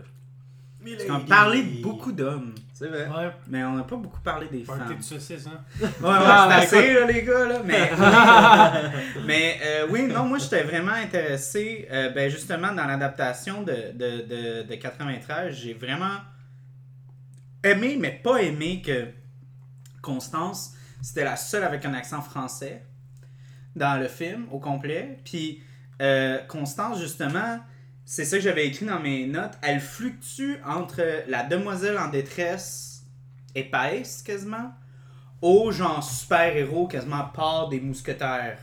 Mettons, comme dans, la série BBC, elle est quasiment rendue une mousquetaire, tu sais. Fait que, moi, puis justement, moi, j'adore le personnage de Melody de Winter. Parce que justement, pour une femme, dans, dans, dans, dans ce temps-là, les, les femmes n'étaient pas nécessairement vues comme sous le même angle. là, tu sais, les- Mais est-ce qu'on Puis- pourrait dire que les trois mousquetaires ont inventé le stéréotype de la femme fatale avec Milady? Parce que la Ben, femme je- fatale, Mais c'est en, même temps, ça. mais, mais en même temps, la femme, femme fatale. dangereuse. Mais la Là, femme fatale est pas. Ouais, mais en même temps, moi, c'est Ouais. ça, la, la femme fatale, je la vois pas vraiment comme un, un personnage néfaste à la féminité. Au contraire, moi, la femme fatale, je trouve que c'est un, un personnage extrêmement indépendant. euh, Ah, souvent ben oui, ben oui, qui, ben oui. qui use de sa sexualité, mais aussi qui est comme très fort, très puissant, très indépendant manipulateur, très intelligent. Tu sais, Ouais. manipule les hommes autour d'elle pour avoir ce qu'elle veut. Tu sais, c'est, pas un personnage tu sais, qui, est, qui est faible, qui est moindre ou rien. C'est un personnage qui vaut du respect, qui vaut. euh, Tu sais, puis dépendant de, la- de l'adaptation, c'est ça euh, que j'aimerais toucher. Dépendant de qu'est-ce que tu regardes, Milady de Winter puis Constance, il y a comme un peu comme une fluctuation à, à quel point où est-ce qu'ils sont euh, fortes ou pas fortes ou euh, tout Mhm. ça là ou euh, est-ce que c'est juste comme une adaptation ou est-ce qu'on va prendre la plus belle fille puis on va la mettre puis on va dire que c'est une veuve noire, c'est une femme fatale. Mais je sens, ben encore là, je sais que je reviens toujours là-dessus, mais dans, dans, la, dans la série BBC, j'ai beaucoup aimé le choix qu'ils ont fait euh, de, de, de la femme qui a représenté ce rôle-là. Puis j'ai aimé aussi, euh, tu sais, il y a beaucoup de gens qui, qui capotent là, tu sais, quand, quand tu changes les cheveux ou whatever. Parce que dans, dans, la, dans le Quand tu livre, changes les cheveux. la couleur des cheveux ou des affaires de même, tu sais, Ah, comme des petits détails. Les là. détails, ouais. Ouais, tu sais, comme on dit. couleur. Ouais, la couleur de la peau, ouais, des choses comme ça, là, tu sais. Ouais, ça, c'est plus complexe. Je sais pas si pas si vous vous souvenez à quel point ça avait fait de la merde quand euh, euh, Johnny Storm dans Fan for Stick il était afro-américain. Tout le monde a capoté. Non, mais ça, c'est à cause du contexte. C'est qu'on a l'impression Ouais, que les ça. studios font ça de manière systématique, comme si c'était- c'est que c'est rendu une recette. Ouais. C'est pour ça que les, Ouais. ça énerve les gens, en fait. Ouais, mais petite sirène puis James Bond. là, ouais, ouais. ce qui était sorti. Mais euh, en, en fait euh, Ah, excuse-moi, elle- pardon. Excuse-moi, j'ai vu un flash. vas-y, un. Juste pour dire, dans la version de 73, parce que tu as dit James Bond, faut pas oublier, on l'a pas nommé, mais il y a Raquel Welch dans le film. Raquel Welch. symbole de l'époque. on Elle joue nommé. Ouais. Elle joue Constance, tout à fait. Mais Ouais. je veux dire, euh, pour aller dans le même sens de ce que, de ce que Charles disait à propos du, du stéréotype de la femme fatale qui est, le- le- le- qui est la, la femme forte, je veux dire, Faye Dunaway qui joue Milady de Winter dans, dans cette version-là. Tu dis juste Fade Away puis c'est genre. Mais non, mais Faye Dunaway, elle est, c'est quand même, euh, le, je veux dire, Il y a une prestance à de la- ce oui, Ouais, il y a une de, de la prestance femme forte, ce qu'elle a fait, mais euh, de la femme forte, mais en même temps avec euh, une ambiguïté morale aussi, Ouais, tu sais. ouais. Mais, euh, Mais c'est ce que Milady de Winter est. oui. Quand que- elle est bien écrite. Quand Mm. elle est mal écrite, c'est juste une, une bitch. Point. Hmm. Qui tue du monde. Oui, souvent, souvent elle a de ça, mais si je peux me permettre de Oui, défendre la version 93, Vas-y. dans cette version-là, elle est plus ambiguë. Elle est plus ambiguë. Euh, Vers la fin, elle redevient bonne un peu. Elle devient comme Ah oui, euh, je, je- Oui, mais. j'avoue que j'ai pas été correct, tu sais. Oui, mais je sens que c'était un petit peu cheap la façon qu'il l'avait fait. On aurait dû avoir comme une ou deux scènes de plus pour qu'il y ait un. Ouais, non, mais vrai- non, non, ça, ça reste un film avec Charlie Sheen. là, on Ouais, ouais. ouais, ouais, c'est ça. Faut pas. Charlie Sheen, c'est rendu la punchline de ce film. Moi, moi, je. Martin euh, Sheen. Hey, hey, on a le gars de 24 aussi là-dedans qui joue euh, Athos. Kiefer Sutherland. Euh, oui, Sutherland, ouais, sacrifice. On a, on a Robin qui joue Daniel. Ah, Chris ouais, O'Donnell. ouais, ouais, ouais. Ouais, ouais, là, Chris. Euh, Chris, ce film-là. là. C'est Hey, vrai. Puis on a. On a euh, Et n'oublions surtout pas Tim Curry qui ah, joue ah, le Richelieu. Et j'adore Tim Curry, mais je l'ai vraiment pas aimé. Comme... Ah, Charlie Sheen, puis tout le long, je pensais à Martin, son père. Mais là, j'étais comme, c'est pas si pire. Là, vous me dites Charlie Sheen, c'est oh, oh, je. All I do is win, Mais man. attends. Pense à la coke, ok? Chris O'Donnell, déjà là, je suis comme, euh, ça passe mal. Là, Ah. Ouais, ouais, mais tu sais, Chris O'Donnell, pour de vrai, euh, de pour le vrai, sérieux, là. Chris O'Donnell, là, tu regardes Robin, t'es comme, c'est un esti de masterpiece, cette performance-là, et ce personnage-là, versus de D'Artagnan qui le fait Ouais. dans ce de fucking film-là. C'est ce D'Artagnan-là, et tout ce que je n'aime pas de- du personnage de D'Artagnan, il est tellement euh, idiot, euh, euh, tu sais, comme vraiment, euh, tu sais, euh, euh, euh, parole facile, très, euh, tu sais, arrogant et... C'est et- qui les autres de tout le Faudrait, trio? faudrait que tu le vois, la version de son Ben, on a- pas, Ouais, faudrait vraiment que je regarde. On a dit Sutherland, on a dit Charlie Sheen, on a dit Chris O'Donnell. Attends, C'est qui j'ai tous fait les noms Portos ici. déjà Attends. Portos, c'est le gars qui joue la critique dans Chef. Hein? John Favreau? Non, non, non, non, Ah. la, la critique, le La gars critique qui... de qui? Ouais, ouais, le gars qui critique le- la- Ok, attends, excuse-moi. Je l'ai ici quelque Non, parce part. que tu vois, ça revient. C'est un acteur moins connu. Ok, ouais, euh, attends. Ah, non, non, non. Oliver Platt, ça se peut-tu? Mhm, ouais, Oliver ouais, Platt. ouais, Ouais, ouais. c'est ça. Je dis rien, mais euh, peut-être visuellement, sauf que. euh, Ouais, c'est ça le genre de revient gars à ce que t'as je vu disais. plusieurs fois, mais tu connais pas son nom. Ça revient à ce que je disais tantôt. Je veux pas, tu choisis ton casque, là. Ton casque. Ton casque. Puis, On est genre- à 6 biens. non, mais rega- regardez, justement, Charlie Sheen, genre, vous venez de, le- de rire juste à son nom parce que il y a tellement quelque chose de lui qui ressort de, du, de l'écran, c'est pas bon, c'est pas c'est c'est vraiment négatif parce qu'il y a tellement de phrases qu'il a faites à Hollywood, puis ça détruit un peu le sérieux que tu peux avoir en l'utilisant. Ouais. Donc, puis honnêtement, le film il plante juste pour ça. Puis tu- vous rajoutez les autres noms. Ouais, ben, regardez. Je vais, je vais rajouter aussi que le film, je trouvais qu'il faisait très euh, euh, pièce de théâtre euh, de, de, de, de, Disney, là, tu sais, comme les, les costumes sont très Mhm. fake, sont très luisants. Sais, l'argent, l'argent est très argent.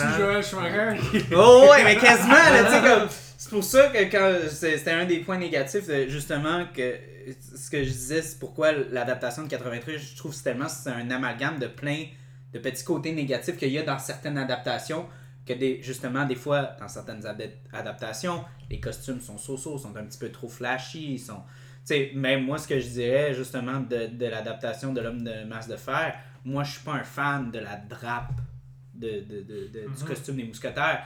Moi, j'adore, tu sais, le côté un petit peu plus comme cuirasse, tu sais, vraiment pas très euh, flashy pis tout, parce que, tu sais, veux, veux pas, euh, réalistiquement, euh, Ce qui est les- probablement- les ouais, ce qui est probablement plus proche. esti à tirer Ouais, ça. s'ils flashent en bleu. Exactement. Ce qui est probablement plus proche de la réalité d'ailleurs. Ouais. Quand il est sur les champs de bataille, il était probablement plus à cheval en grosse armure que avec l'espèce de dossard bleu d'impro. Là. Ouais, on Ouais, s'entend. ouais, ouais. Fait, fait que c'est pour ça que je dis ça fait un petit peu plus de... Mais encore là, ce film-là, il est hyper solide sur plein d'autres aspects, mais ce petit côté-là un petit peu négatif, on le voit dans cette adaptation. Fait c'est pour ça que je disais que cette adaptation-là, c'était quasiment intéressant de la voir, parce qu'on voit plein d'aspects qui se ramassent là-dedans. Curieux de voir qui a réalisé.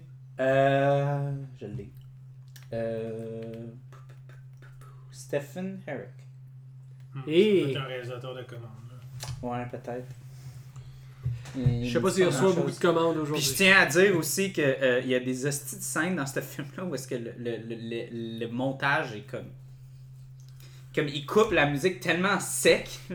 c'est c'est l'enfer, là, tu sais. C'est comme. Comme. D'autres scènes. Là, je suis comme. Wow! Ok! Ça, ça, c'est- Il y en avait un autre aussi avec Tim Roth. Avec Tim Roth? film de. Non, ça, c'est, c'est- ça a été fait après, ça. Ça a été fait après. Puis oui, effectivement, il y avait un film où Tim Roth euh, jouait le méchant. Mais je pense que je pense que le titre, c'est juste D'Artagnan, celui-là, si je dis pas de conneries. Mais je ouais, je, me rappelle d'avoir vu ça là, très très très longtemps. C'est un film, euh, de ce que je me rappelle, sans intérêt, sauf pour les scènes de combat qui étaient quand même bien faites. Hmm. Ouais, mais il y a- eu beaucoup d'adaptations quand tu regardes, regardes ça, puis ça remonte au film de Café d'épée, là, le fameux Swashbuckler, là, Ouais. avec Ben, euh, c'est ça que je l'acteur, voulais euh, qu'on- de, de renom, là, Mhm. que son nom m'échappe en ce moment, là, le grand tombeur de ces dames. Là. Euh, ils sont- c'est un nom, dans le fond, italien, je pense. Là. Euh, Oui. Sors ton style. Ouais, puis Dis un film de cap et d'épée. Oui, dans les débuts du siècle, là, dans le fond, des années Ah. 20, 30. Les Ah, ok, cereals ok, ok. sont Smash Euh, tu sais, le- le fameux- l'acteur était vraiment beau, là, puis c'était une superstar. Non, mais celui qui était connu, qui a fait Zorro, qui a fait Trois Mousquetaires, tout ça, au départ, c'était Douglas Fairbank.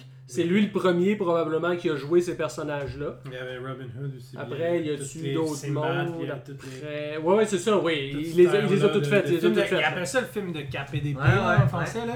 Ouais. Mais, euh, oh my god, j'ai un blanc, son nom va me revenir. Ouais. mais D'ailleurs- Valentino, Rudolph Valentino.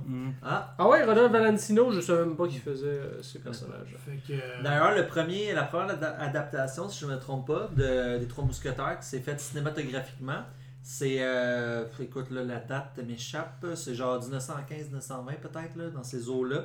Je pense que c'est 20 parce que j'avais vu comme dans, dans les adaptations que ça Ouais, commençait. quelque chose comme ça. Genre 21, je pense. Peut-être c'est ça, ouais. Mm. C'est euh, Méliès, en fait. C'est Georges Ouais. Méliès qui l'a fait. Ah, ça m'étonne tellement pas. Ben non, moi non plus, j'ai fait. Ah, ben, classique, tu sais, mais je trouvais ça cool, pareil, euh, de savoir que c'était lui. Je tiens à dire, euh, dans le fond, euh, je trouve ça plate un peu que Mario soit pas là pour en parler parce que c'était un super grand fan de, de films de d'épée puis de mousquetaires. Ouais. Puis il était J'aurais hyper aussi, connaisseur là, de tout ça. Euh, Mario qui était notre mentor sur Ouais. le projet. Et euh, dans le fond, il m'avait passé le film de Duelist, le premier film de Ridley Scott. Pour. Oh.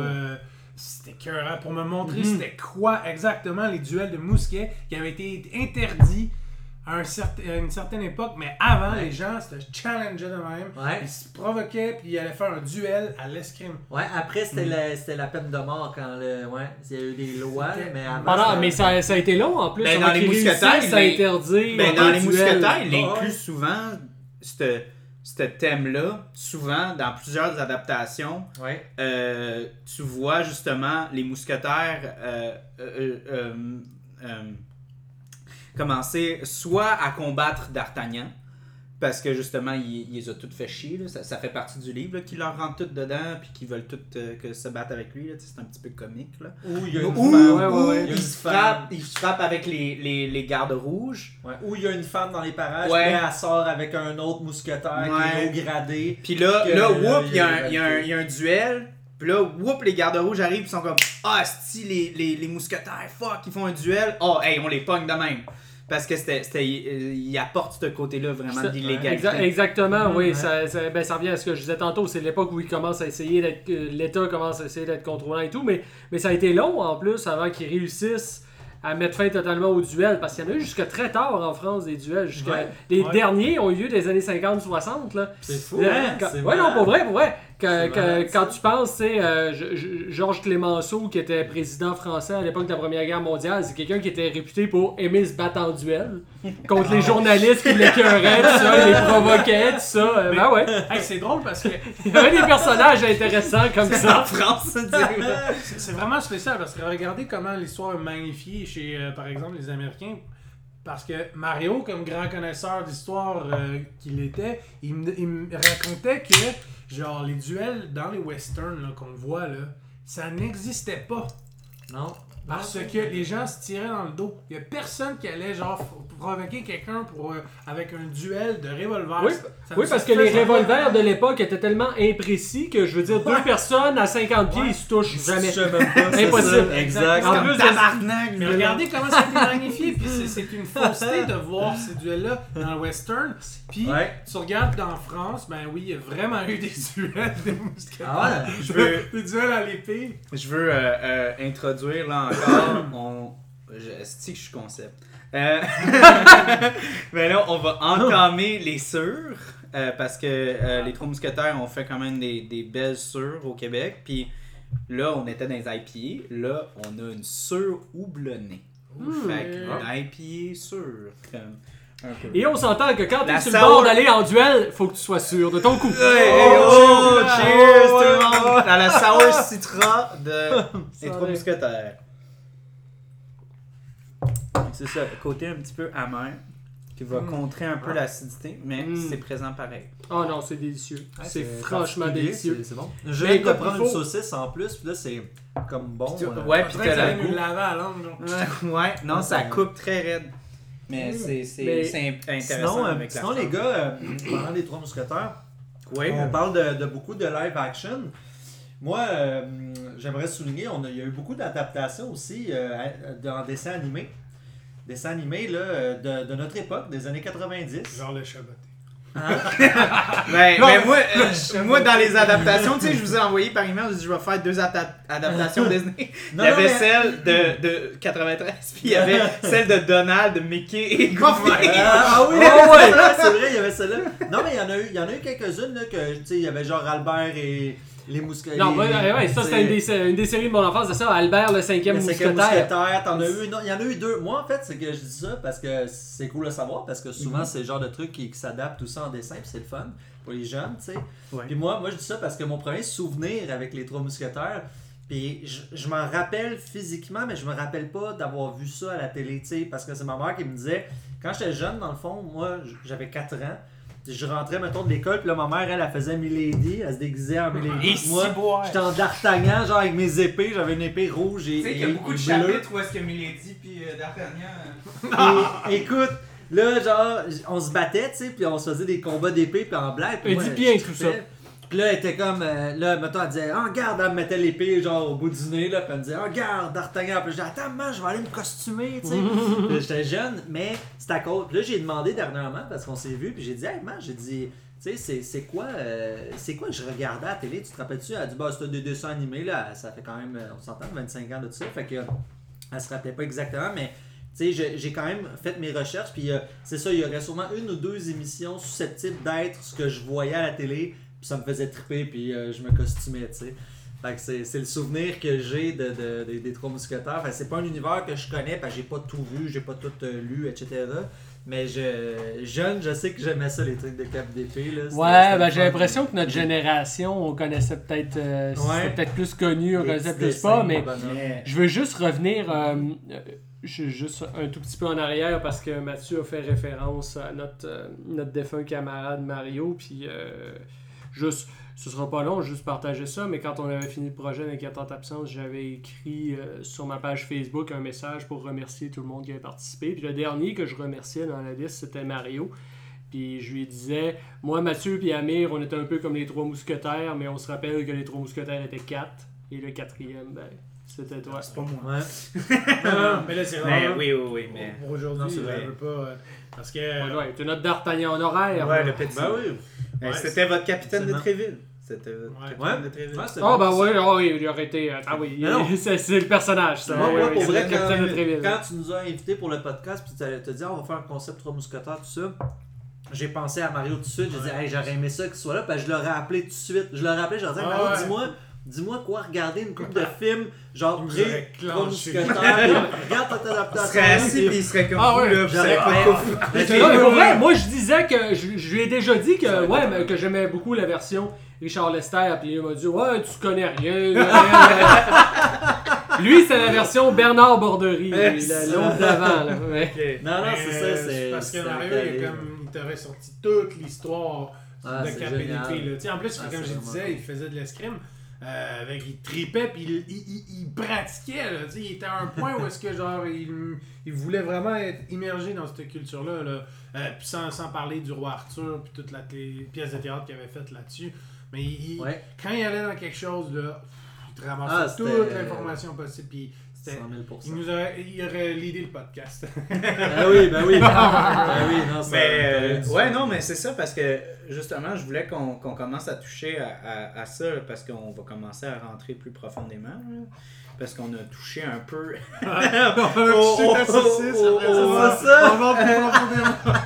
Les gars, mettez pas des mots dans ma bouche qui ne sont pas. Non, c'est bon, c'est bon, c'est bon. On focus, hein, on focus. Ouais, anyway, là, vous êtes en train de goûter ma saucisse. fait que-. Hum. Donc, une saucisse Toulouse. Ah, c'est elle, c'est elle. c'est elle. D'inspiration Ah, ah, ah. Toulouse. Bon. Donc, euh, ouais, ça, ça, ça a été fait avec moi et mon beau-père. On Son- a fait ça ensemble. Ils sont tous incroyables pour vrai. Moi, je suis. Le meilleur saucisse que j'ai mangé à vie. Non, mais malade. Hum. Ouais, ça, on, ouais, on a Ils fait ça bonnes, ensemble. On a commencé à faire de la saucisse, moi, mon beau-frère, justement. Euh, mon beau-père, pardon. Euh, bon. quand, quand je suis parti, justement, des Enfants du Monde, j'ai commencé à faire de la saucisse et tout ça. Et c'est c'est vraiment le fun, c'est super le fun à faire en famille, puis euh, tout ça.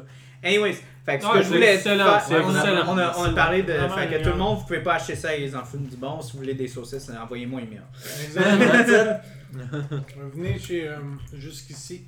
faire un podcast. Mais euh, en fait, c'est ça, c'est qu'on on se retrouve encore là vers comme le mythe, tu sais, que justement, Star Wars emprunte. Tu sais, comme vraiment la chose, là, comme on a dit, le roi Arthur, le, le Robin des Bois, on se rapproche justement, tu sais, comme de la mythologie de la bonté, la protection, tu sais, de, de, de, de, de- Redonner, repartager les Ouais, c'est richesses. Ouais, c'est c'est des ça. héros de KPDP. là. Ouais, ouais, ouais. Puis, Que- ouais, qu'il y, a- qu'il y a des hommes Puis qui se lèvent pour défendre euh, est les, pas les- les plus ce vulnérables. mythe-là est Il y a pas super-héros parce que là. Parce que, tu sais, euh, le, le- le- ils ont fait une adaptation des Trois Mousquetaires en 2011. Tu sais, c'est- Ouais. c'est pas mort. T'es Ah, dans un non. genre en soi. Là. Ce qu'on parle en ce moment, là, c'est un genre. Ouais. Ouais. On parle, tu sais, l'origine c'est le KPDP. Euh, après ça, ben, il y a eu et une adaptations, puis c'est tout le temps un peu là, similaire. là, je veux pas, là. Il faut une cape, une épée, puis un masque. Ben, le masque n'est pas le temps nécessaire, mais Mhm. on s'entend. Puis c'est pour ça que moi j'aime beaucoup le masque de Zoro parce que justement, que- comme j'avais pris dans mes notes, euh, j'aimais beaucoup à la, la, la manière donc que ça évoluait un peu des Trois Mousquetaires où est-ce qu'on avait plus comme le côté vraiment justicier, quasiment comme super-héros, où est-ce qu'on est plus justement rattaché à comme la couronne ou whatever. Puis euh, que justement, euh, il y a tellement de similitudes. Tu sais, on a Raphaël qui est comme le, le gouverneur, euh, qui est le gouvernement, euh, le gouverneur euh, de, de de Californie. la Californie. à l'époque où c'était une ouais, possession espagnole. Ouais, ouais, que c'était une possession espagnole qui représente quasiment comme copie-collé de Richelieu. Mais et, Mhm. et là, après ça, on a aussi l'apprenti qui vient et qui recherche le maître. Ben, c'est notre D'Artagnan qui, qui revient. Puis c'est pour ça que j'aimais encore dans, dans Zorro parce que c'était. C'est, c'est- il était rapproché dans, dans cette histoire-là à, à, à l'historique. C'était pas comme son père ou peu importe. C'était vraiment très personnel. C'était comme il, il avait vu une bataille avec Zorro. Zorro, il avait donné son collier, puis il les avait aidés dans la bataille contre les Espagnols. Fait qu'il y avait un Mhm. côté très personnel à ça. Et euh, le personnage, justement, j'ai- j'aimais beaucoup le personnage de, de, de- de Alejandro parce que, justement, il, il est, il, est, il est passionné, mais c'est parce que c'est son frère est mort. Donc, il est très d'affront, un peu comme D'Artagnan, mais il est pas. euh, il est pas, euh, tu sais, comme. euh, il, c'est pas qu'il qu'il- qu'il- il manque d'expérience ou peu importe. C'est. je cherche le mot. Être. impulsif. C'est l'impulsivité, parce que c'est son frère s'est fait tuer, là, tu sais. Tandis que D'Artagnan, c'est de l'impulsivité, mais enfantine un peu. C'est pas comme Ouais, l'impulsivité de- c'est pour émotionnelle. lui, genre, parce Ouais. qu'il veut devenir euh, Ouais. reconnu. Puis j'ai- Ouais, ça vient d'un trop gros ego plus que le ça. désir de, de vengeance. Parce que Ouais. puis c'est ça qui est le fun. Encore là, je, je retourne à l'adaptation BBC. Mais BBC, euh, le père de D'Artagnan se fait tuer au début de la série. C'est ça qui est comme l'élément déclencheur. Et euh, l'homme qui tue euh, le père à D'Artagnan se déclare comme étant Athos. Puis, euh, mais c'est faux, mais il a volé un, un costume, un uniforme de mousquetaire et il se déclare comme étant Athos pour justement qu'il ne se fasse pas poursuivre. Fait que là, D'Artagnan arrive à Paris et c'est pour ça qu'il commence à, à défier tout le monde parce qu'il a la rage justement de comme Ouais, ouais, ouais. personnel que, que- puis là il recherche Athos et il veut affronter Athos et c'est pour ça que j'aime ce côté-là vraiment plus personnel que juste comme justement l'affront un peu immature là, tu sais je, je trouve que ça a une plus belle profondeur que, que puis c'est ça Oui, qu'on ben- retrouve un peu dans, dans Zorro un peu Ben, dans aussi, Zorro, ben, Zorro, c'est le contexte latino-américain aussi. C'est Ouais, le pays ouais, des révolutions. ouais, ouais, Donc, il y a toujours. Fait qu'il y a un, comme un côté encore un petit peu plus noble là-dedans, parce que tu sais, on retrouve un, un système social où est-ce que le peuple est encore là, un peu comme le peuple français, est complètement. La- le, le, le, le- le contexte euh, euh, Ouais, politique se crisse de son, Ben, de ouais, son mais, encore pire, c'est vraiment comme t'as le peuple, t'as les élites, les deux se mélangent pas. Ouais, ouais. Euh, c'est vraiment une guerre, à, une guerre à mort entre les deux. Ouais. Et euh, Z- Zorro Ouais. parle de ça. Ouais. Ouais, puis Zorro, euh, il n'a pas une allégeance à la couronne comme les mousquetaires l'ont. Fait que d'un point de vue éthique, il est dans le bien, puis ça, on y croit en tant que téléspectateur, on y croit beaucoup plus. Puis encore là, il y a un autre conflit qui est pas mal plus personnel, où est-ce que c'est Raphaël lui a arraché son enfant, qui est Elena, il a, il a enlevé son enfant, puis là, il veut regagner son enfant aussi en revenant. Quand, Raphaël revient, il veut revoir sa fille. Ça, fait tout ce côté-là un peu dramatique, là, un peu drama, je trouve que c'est plus facile en tant que téléspectateur de se rattacher à un côté vraiment plus personnel. Puis c'est ça que j'essayais d'expliquer dans mon côté un peu les trois mousquetaires, c'est un peu trop impersonnel ce qui se passe. Puis c'est pour ça que j'aime un peu aussi encore là la, la série BBC. Il y a un petit peu plus de côté plus dramatique parce que tu veux, veux pas, c'est un, c'est un, un serial, c'est 30 épisodes. Ouais. Fait qu'il y a plus de liens qui se forment. là, Aramis a une liaison avec la, la reine euh, et enfante, un peu comme dans, dans le Masque de Fer, enfante le, le, le, le prochain euh, Ouais. monarque. Et euh, il y, a, y a tout un, il y a tout quelque chose qui se passe là-dedans. Puis je trouve que c'est c'est vraiment c'est plus ça fait des histoires plus complexes puis plus personnelles tu sais, parce que c'est des choses qu'on peut se rattacher un petit peu C'est ça, peux de adapter, situation. Tu sais, dans le sens que l'homme masque de fer, euh, dans le fond, il il y, a plusieurs punchs dans le même film qui sont vraiment intéressants. Notamment, justement, le roi Philippe, que tu apprends qu'il y a un frère jumeau. Donc, déjà, ça, c'est un punch pour un film qui, est déjà, qui est très intéressant. Ensuite, tu as le fait qu'il est père. Ça, là, D'Artagnan est père des deux. Que, euh, dans le fond, Athos, avec sa son fils qui meurt au combat parce qu'il est envoyé avec, dans le fond, euh, le roi qui l'a envoyé pour euh, prendre sa femme. Ouais c'est probablement la chose Ça, la plus douche qu'il n'y a pas d'envoyer un gars très, se euh, faire tuer pour fourrer avec sa femme c'est un peu Mais sa mort aussi, Ouais. son suicide, dans le fond, est un autre punch que tu fais comme, ok, un peu en parallèle parce que ça a plus d'impact sur l'histoire malheureusement, mais euh, il y a trois éléments très forts là dans la structure narrative qui tu fais comme, ok, il se passe beaucoup de choses, il y a beaucoup d'histoires euh, en, en un film qui, se- qui se recoupe, beaucoup de personnages qui ont un- un- une, une ligne directrice qui est intéressante. Donc c'est, l'histoire est est, euh, est bien développé. Il y a beaucoup d'interrelations de personnages.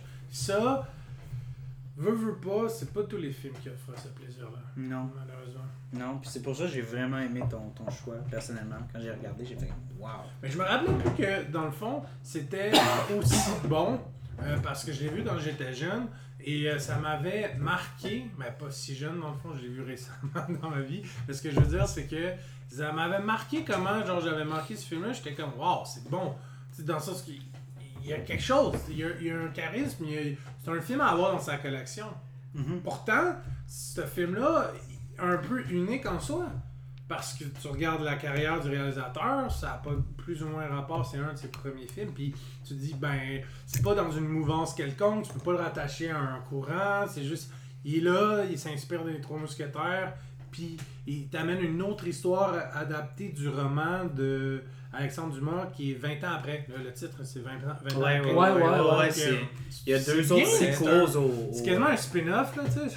Ouais, ouais, mais, mais c'est ça. Mais j'avais écrit ça dans, dans mes notes. C'est super intéressant encore, comme avec mon masque de Zoro. On dirait quasiment de la fanfiction. Oui! Puis c'est c'est ça super intéressant, là, tu sais, quand, quand tu... Puis même chose avec le masque de fer, quand je regardais ça, je dis- on dirait juste comme la fanfiction fucking bien faite. Mais juste euh, pour information, c'est qui qui a créé le personnage de Zoro Ah, c'est je vrai, ne sais c'est- point. Est-ce que Parce c'est que comme un c'est- personnage c'est ouais. euh, qui, qui- qui a été repris par des auteurs divers ou est-ce qu'il y a vraiment quelqu'un à un moment donné qui a créé Zoro Ben, il y a clairement quelqu'un qui l'a écrit. Moi, je pense, je théorise que c'était sûrement comme à la euh, Smash, euh, Smash Buckling, un peu comme un personnage qui a été créé serialized. Ouais. Soit dans des bandes dessinées ou soit dans. Euh, Mhm, dans ouais, euh, ouais, non, mais ouais, là, je peux ouais. t'en donner plus parce que c'est une grosse bouteille. J'ai clairement quelqu'un, tu sais, qui a, c'est ça, qui a, qui a comme écrit l'esthétique du personnage. c'est sûrement une légende culturelle, euh, genre euh, de la place. C'est sûrement inspiré des héros euh, latino-américains, je sais pas. là. C'est l'ancêtre de Che espagnol. Guevara. Espagnol plus? C'est plus espagnol? Ben, me sem- me semble que c'est latino-américain. Ah, mais c'est Pulp pas- Fiction, c'est de la Pulp Fiction. Fait que c'était serialized. Oui Ah, Oui, c'est de la Pulp Fiction en 1919. C'est Euh, personnage de, euh, écrit par Johnson McCauley, euh, qui, qui était en fait un- un- dans des, euh, je pense que c'est des serialized de Los Angeles, en Californie. Fait que c'est ça. Ok, ouais. fait que c'est un personnage inventé par des Américains. Ouais. Et ça nous pète le fun, ça. Ouais, ouais, mais tu sais, comme. En Donc, on était comme, ah, ça doit être folklorique. ça peut être folklorique ben, l'historique, tu sais, au de, de la. Californie, c'est très très proche de l'histoire mexicaine aussi, là, tu sais. Oui, ça, on s'entend que, comme on disait tantôt, ça a déjà été une possession espagnole, mais à partir Ouais. du moment où ça bascule de camp, euh, je veux dire, ça devient un État américain. euh, Ouais. enfin, bref. Donc là, on a commencé à entamer ce que je disais aux gars, les belles bouteilles. Wow. Donc, si vous voulez voir l'esthétisme, Ça ils sont tous environ le dans que vous avez entendu tantôt du Ouais, bouchon. ouais, a du bouchon de On n'a pas popé le champagne. Donc, en fait, ça, c'est dans encore. leur euh, nouveauté. Donc, la manganana, donc une euh, ale seule acidulée, mais barriquée aussi. Fait qu'il va avoir un côté comme un peu plus punché. Euh, je, je te laisse un petit c'est fond. petit fond. Ananas, je suis pas tripeux, mais mangue par exemple. Moi, j'ai fait un cidre à l'ananas, puis c'était pas pire. Ah ouais? Ouais. À l'ananas, j'ai de la misère, je suis pas. J'adore l'ananas, moi, personne. C'est la À la vôtre. À la vôtre, tous pas. un- Exactement. Oui. Parce que moi, je suis encore sur la service citra, là. Faut que je finisse ça. Mais ouais, non, fait que euh, je- je- j'aimais beaucoup le- les, les- les parallèles que ça faisait. Puis, puis aussi, euh, justement, euh, le, euh, ça a l'air stupide, mais comme le personnage de Rochefort aussi, encore là, il y a un, il y a un Capitaine, euh, Captain Love qui justement tue le frère à Alejandro, qui rend encore là le, conflit de l'histoire encore plus personnel. Puis c'est ça que, je trouve qui est dommage, c'est que tu regardes certaines adaptations, même dans le livre, Rochefort est pas tant important. Il est juste comme un, disciple de, Richelieu. Puis j'ai beaucoup aimé dans la série BBC, c'est un espion espagnol qui a été torturé pendant plusieurs années. Puis lui, il est amoureux de la reine, puis il a une obsession pour la reine, puis il va au point où est-ce qu'il va payer des prostituées pour s'habiller comme des reines et jouer comme, une, euh, comme euh, le, le rôle de la reine et il va dire qu'il l'aime. Parce que lui, il est tombé amoureux d'elle. Et euh, je sais pas si vous savez, mais Rochefort a une cicatrice à l'œil. Il s'est fait crever l'œil. Ouais, ouais, ouais. Puis dans la, la, la série, dans la saison 2, Rochefort, c'est le gros, euh, le gros méchant, parce que c'est ça que, que, que je trouvais qui était une force et une faiblesse dans la série BBC. À chaque saison, ils ont un gros méchant. Comme euh, le- la première saison, c'est Richelieu. Au début de la première saison, il meurt. Ça, j'ai vraiment détesté ça parce que j'ai adoré Richelieu. Je trouve que c'était le meilleur euh, Ouais, euh, ouais. méchant. Je trouvais qu'il faisait très Palpatine, Star Star C'est Wars. audacieux. comme vraiment comme un. un- un- puis euh, puis Rochefort, justement, il joue comme un commandant, euh, un espion français qui a, intégré les lignes euh, espagnoles. Fait qu'il prend. il- le, roi, il offre une très grande confiance, mais pour de vrai, il est secrètement amoureux de la reine. Et à la fin de la, saison 2, il fait ses avances à la reine. Et elle, qui est une reine, tu sais, veut, veut pas. c'est pas une femme qui est aussi soumise que les autres. Elle lui crève l'œil. C'est elle qui fait la, la cicatrice. Eh ben. Ah ouais. Hmm. Fait que j'ai trouvé ça Parce que, tu sais, quand, quand, il est propo- quand il est mis dans les livres, quand il est mis dans certaines adaptations, Rochefort, il y a un, il y a un œil, puis c'est juste mystérieux. Mais tu sais, le fait que c'est comme la reine qui lui a fait, c'est fucked up. Ouais, c'est quand même fou, pareil. Ouais, de savoir, ouais, c'est ça, parce que là, tu disais, c'est les, la plus haute, une des plus hautes instances, t'as Mhm, fait ça, ouais. D'ailleurs, Puis il est tellement haut placé dans les conseillers du roi, quand ça arrive, il, il accuse pas la reine, mais il est capable de, quand même garder son titre, même si la reine a dit qu'il avait fait des avances et tout ça. La reine le croit pas. Croit pas, euh, euh. Parce qu'il est tellement proche du roi, puis c'est vraiment, c'est du génie. Puis c'est pour ça que je trouve que j'ai vraiment aimé euh, Richelieu, Ah. puis euh, Rochefort dans, dans la série BBC, parce qu'il manipule beaucoup euh, le, Si vous aimez Rochefort, en tout cas, avec un, un eye patch en 73, Christopher Lee!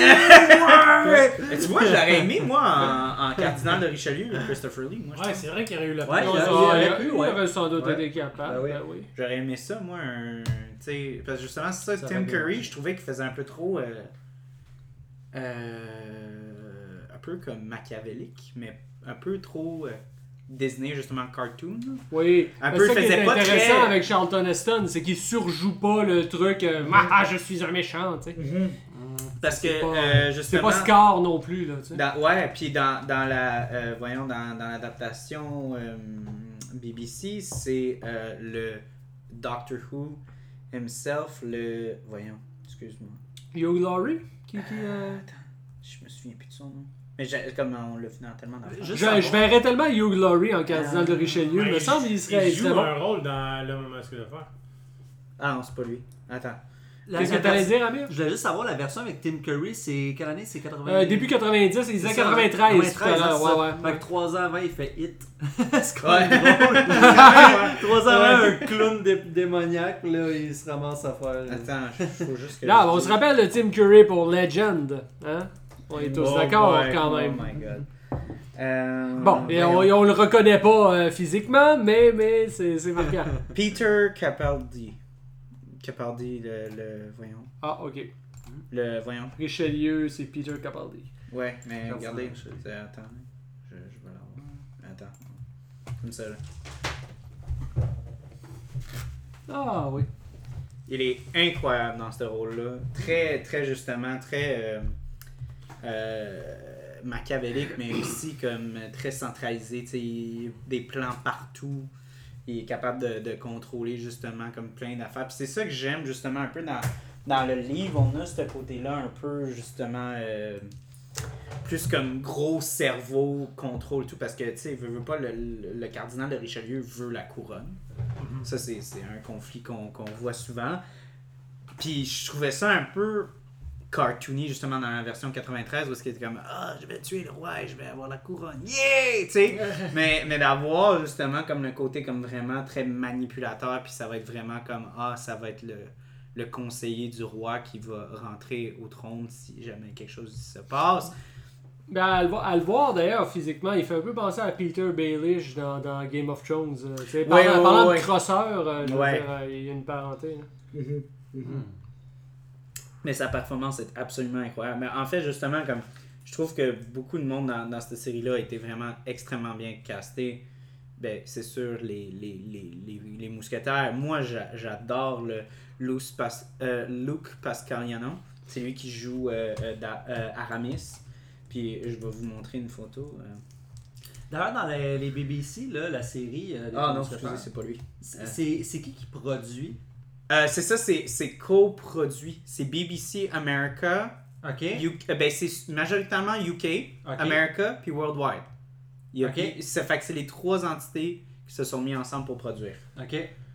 Mais quelle grande compagnie, mettons, euh, sinon aussi, t'as- t'as- y a-tu d'autres euh, genre, non, c'est pas- juste Ah ouais, c'est- BBC ok. One. Ok, je pensais qu'il y avait. euh, Non, c'est vraiment ça. Santiago Cabrera. Attendez, je vais juste. Mais je trouve ça intéressant que ce que tu as amené tantôt, qu'on- comme quoi on est quasiment dans la fanfiction avec les mousquetaires, avec toutes les adaptations. C'est un peu ça, je veux pas, parce que Ah, on est dans, ce qui ressort le plus, là, puis ce qu'on est en train de rechercher justement, c'est ben, quel acteur joue quel personnage. tu sais. mhm. Et euh, Ouais. moi, je trouve que c'est ça qui fait le- la beauté de ces films-là, euh, principalement. Bien sûr, avec l'histoire, avec les décors et tout, mais tu, c'est un univers C'est ça, dans exactement. dans lequel euh, En on va reprendre divers euh, euh, acteurs pour incarner des personnages qui et comment ces acteurs-là vont amener leur touche pour amener ça plus loin. Mais c'est ça, tu l'as dit, c'est cool, c'est aussi simple que ça, c'est un univers. C'est pas pour rien que tu dis, waouh, le premier film est en genre 1920, whatever, approximativement. Puis on est, en, on est en 2021, puis on a encore des adaptations, puis c'est pas fini parce que c'est un univers, c'est un univers, c'est fantasmagorique à quelque part, parce qu'on s'imagine ça, tu sais, de, de vivre dans ce temps-là, puis les costumes, c'est une autre époque, fait qu'il y aura toujours quelqu'un pour à- penser à En ça. enfance, là.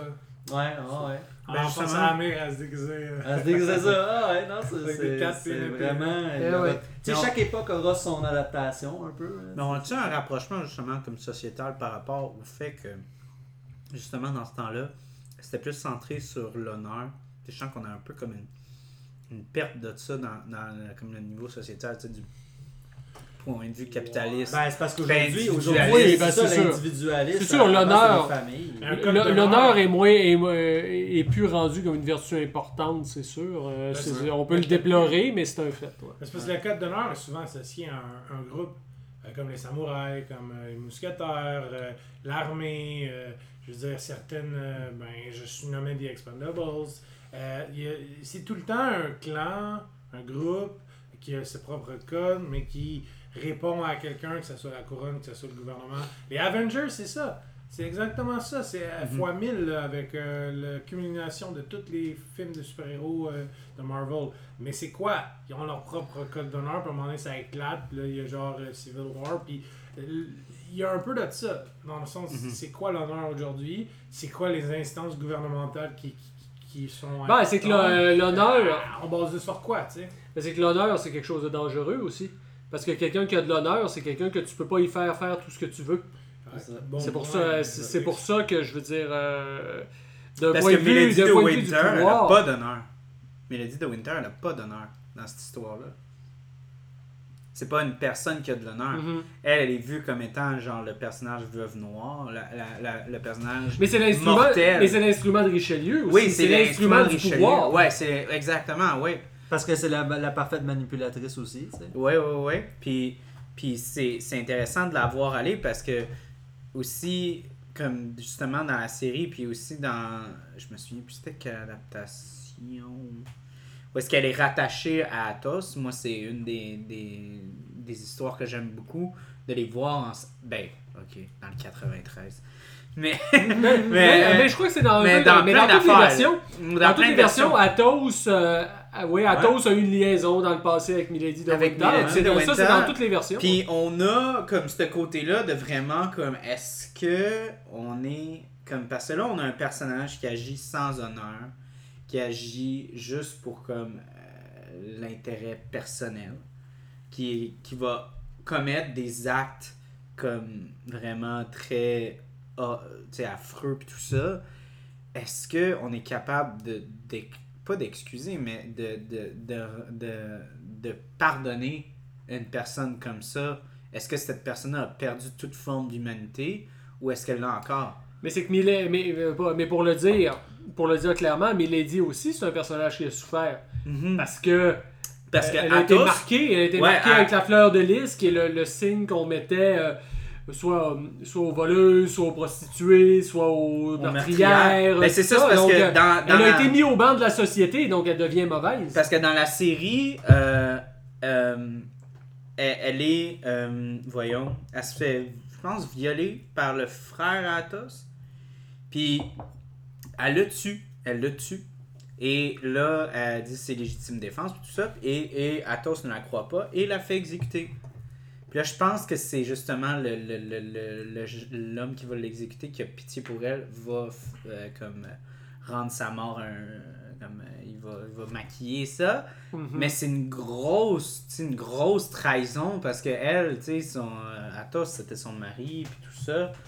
Et elle est, tu sais, elle est, euh, elle est dé- dé- tu sais, dévastée par le fait que son, son mari est pas capable de, de la croire, justement, que son frère se soit comme euh, imposé puis tout ça.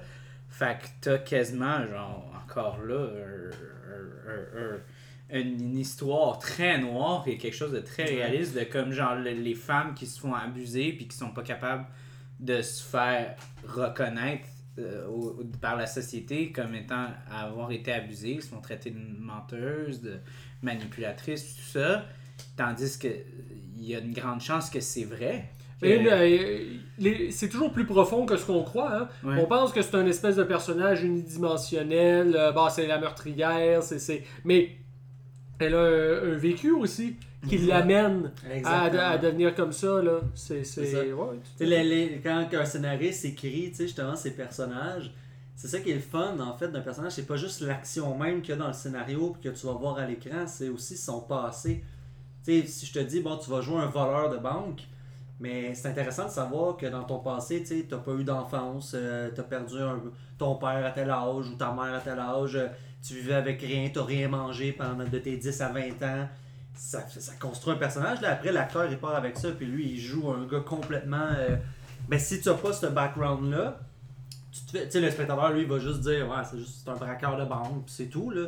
Mais non, il y a, c'est ça, puis je pense que c'est ça aussi, l'écriture des personnages, a- ça va chercher, pour un acteur, c'est important, c'est d'avoir, euh, d'a- d'avoir cet aspect-là, de, d'avoir euh, un passé, tu sais, comme nous, on a un passé, puis les gens on, on vit, ben, on a tout le temps eu. euh, C'est un peu la- le concept de persona qui est beaucoup plus développé si tu recherches. là. je pense que c'est Young qui, qui parlait de ça. Mais euh, en général, c'est ça, c'est ce que- ta personnalité, ton caractère, ton vécu. Et ça, ça transcende l'écran. Ben, c'est humain, là. Et, et veut pas, euh, tu peux pas. C'est pour ça que le casting est super important dans un film. Si t'as un personnage qui est tel type puis tel tempérament, faut que tu prennes l'acteur qui va être capable d'incarner, qui va amener une plus-value.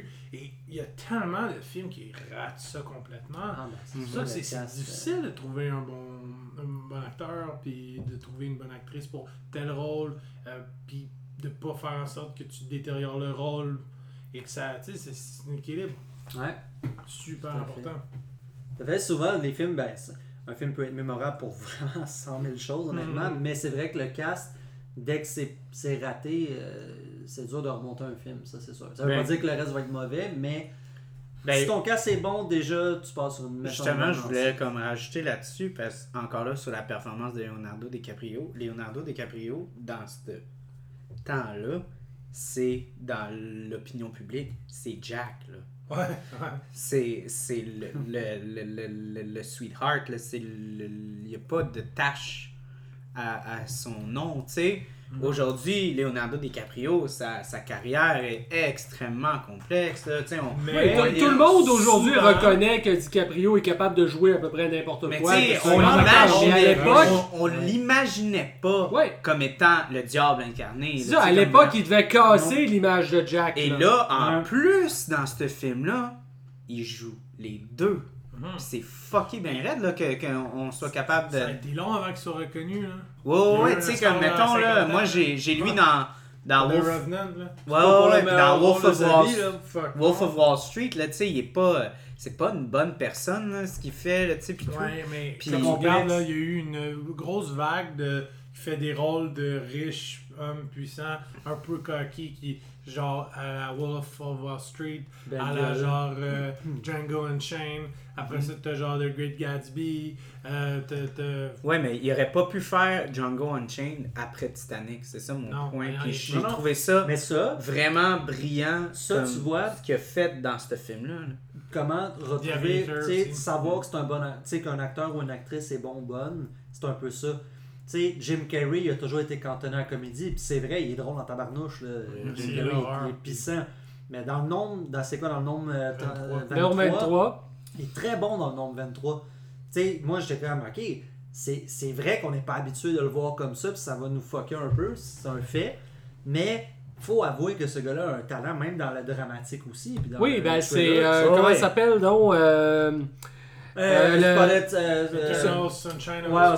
Oui, mais même avant ça, il y avait eu The Truman Show aussi, qui était comme son premier rôle dramatique, un peu, ouais, qui l'avait vraiment révélé comme un acteur complet. En même temps, il joue un comédien, fait que c'est quand même une belle Ouais, mais, mais c'est pour Puis ça. il y a un documentaire sur Netflix comme quoi il a jamais Ouais. décroché de son rôle Ouais, ouais, de il- tout il- le tournage. il a- il été method fou, acting là. Ah ouais, il, Ah je savais pas ça. C'est malade le documentaire, il explique ça, tu sais, il réfléchit sur sa vie, la philosophie de la vie, puis il, il, il, il explique comment genre, le monde capotait autour de lui. C'était Andy Ouais. Truman, là, Ouais. Ah, c'est qui malade. provoquait le monde jusqu'à ce qu'il genre, il devienne agressif, là. Aïe, C'était aïe. comme... Ouais, il était pas, euh, il Il était était pas plus là, un là. gars super respectable sur ce shoot-là. Non, mais c'était voulu, tu sais. c'était Ouais, comme- ouais, ouais, mais comme en même temps, est-ce qu'il Ah, abuse c'est ouais, ça va abuse un peu tu sais, du terme de comme method acting juste pour Parce acter que un peu c'est chiant? ça pour un acteur ou une actrice. ça, Ça c'est peut avoir cet Tu aspect-là. sais, le gros C'est- danger, en fait, ça peut être une bonne chose, mais une mauvaise chose aussi. Ça dépend de l'acteur. Tu sais, Ouais. les acteurs, tu sais, le fait d'être cantonné, ça va les énerver de dire, sais, laissez-moi ma chance, pas parce que vous m'avez vu dans genre 15 slashers que je suis pas capable de jouer à autre chose. Mais t'es renommé là-dedans. T'en as d'autres qui vont être bien heureux, vont dire, moi j'aime ça le statut culte de mon, je sais pas, de, de la comédie, de peu importe le, le sous-genre. Ouais. Mais quand tu vois un acteur qui se greffe un peu comme DiCaprio, qui se greffe dans n'importe quoi, ben tu sais que c'est un bon acteur. Parce que il Mais- y mais- avec un n'importe quoi, il va le Ce que je voulais dire, c'est que dans ce temps-là, c'était pas ça. Non, non, pas non, ça ce mais qu'il c'est était. ça. Puis Exactement. de voir Exactement. ça, c'est incroyable. Mais parce qu'on prend ça pour acquis, parce que justement, nous, on est en 2021, on regarde ce film on dit Ah, ben oui, c'est sûr. Leonardo DiCaprio, il a déjà joué un trou de cul, il a déjà joué un, un raciste dans, justement dans Django Unchained et tout. Mais dans ce film-là, il fallait qu'il vende ça, puis Oui. en même temps qu'il vendent, genre, l'autre personnage qui est comme un personnage doux, attentionné. Mais c'est Ça- ça, que, que- qui est intéressant dans ce que tu dis, c'est que tu te dis, tu sais, tu te dis à ce temps-là, à ce temps-là, on parlait tantôt, c'est quand c'était euh, le Titanic, c'était son prime time, tu sais, c'était un gros succès. Fait que c'est toujours ça, c'est tout le temps quand tu as, un gros succès derrière toi, tu vas être cantonné dans quelque chose. Fait que les gens vont avoir de la misère à devoir pencher ta boussole vers un autre côté parce qu'ils vont se dire Ah, ben là, tu sais, t'as eu un succès dans l'horreur, reste dans l'horreur, t'as eu un succès. C'est normal, les gens redemandent, tu sais, puis quand on est fan, c'est Genre Jamie que. Curtis. Mais Ben bon, oui, tu sais. Le côté industriel du cinéma aussi. Exactement, là. aussi. Ouais. Fait que tu sais, t'as ça, mais il y en a gros qui vont rester cantonnés par, écoute, par choix, parce qu'ils sont bien là-dedans, peu importe, ou ils aiment ce genre de rôle-là. Mais t'en as d'autres que ils veulent se sortir pour aller justement, ils sont tannés de jouer, mettons, des slashers, ils veulent jouer du dramatique, ils veulent jouer de la comédie. Mais ça, c'est, je pense, que c'est un, un gros problème que les acteurs, les actrices ont quand ils ont un gros prime time, parce que c'est difficile après pour essayer d'autres choses dans leur carrière. Puis c'est normal. Ça, c'est un peu comme la musique. Mhm. Combien de bands se sont plantés essayer d'autres styles. pour essayer Ouais, d'autres styles? ouais. Puis tu les comprends, il y a 50% de toi qui dit Je te comprends d'avoir voulu faire ça parce qu'à un moment donné, tu te dis en tant que T'es musicien, tanné tu aussi de faire la même affaire, t'es ça. plus inspiré en tant qu'artiste de faire tu veux faire Juste la chose. carrière de Metallica, ça explique tout. Mais on pourrait parler, non, non, ben oui, tu sais, puis on pourrait parler du trash, ils ont tous passé par la même zone, mais Ouais. c'est un peu ça. Genre, ils partent de, de quelque chose, ils essayent autre chose, ça marche pas en tout, ils reviennent au stade initial. Mais surtout quand c'est ça, créé tu quelque chose qui n'existait pas. Ouais. Puis t'es l'in- l'innovateur. T'as pas le choix d'aller de rester là. Ben genre. oui, je veux C'est dire, c'est ça qui est arrivé avec le trash, c'est la cristallisation du Ben métal oui. des années 80. C'est Je veux ça. dire, ils ont inventé quelque chose qui, était là, là, C'est ça. Milieu s'en des années sortir. 90 veulent s'écarter, puis ça. C'est ça. Vous voici maintenant à la fin de la première partie. Veuillez tourner la cassette de bord de l'autre côté. Et en l'honneur de votre tournage de cassette, je crois que vous allez faire la une des journaux, monsieur Isbin.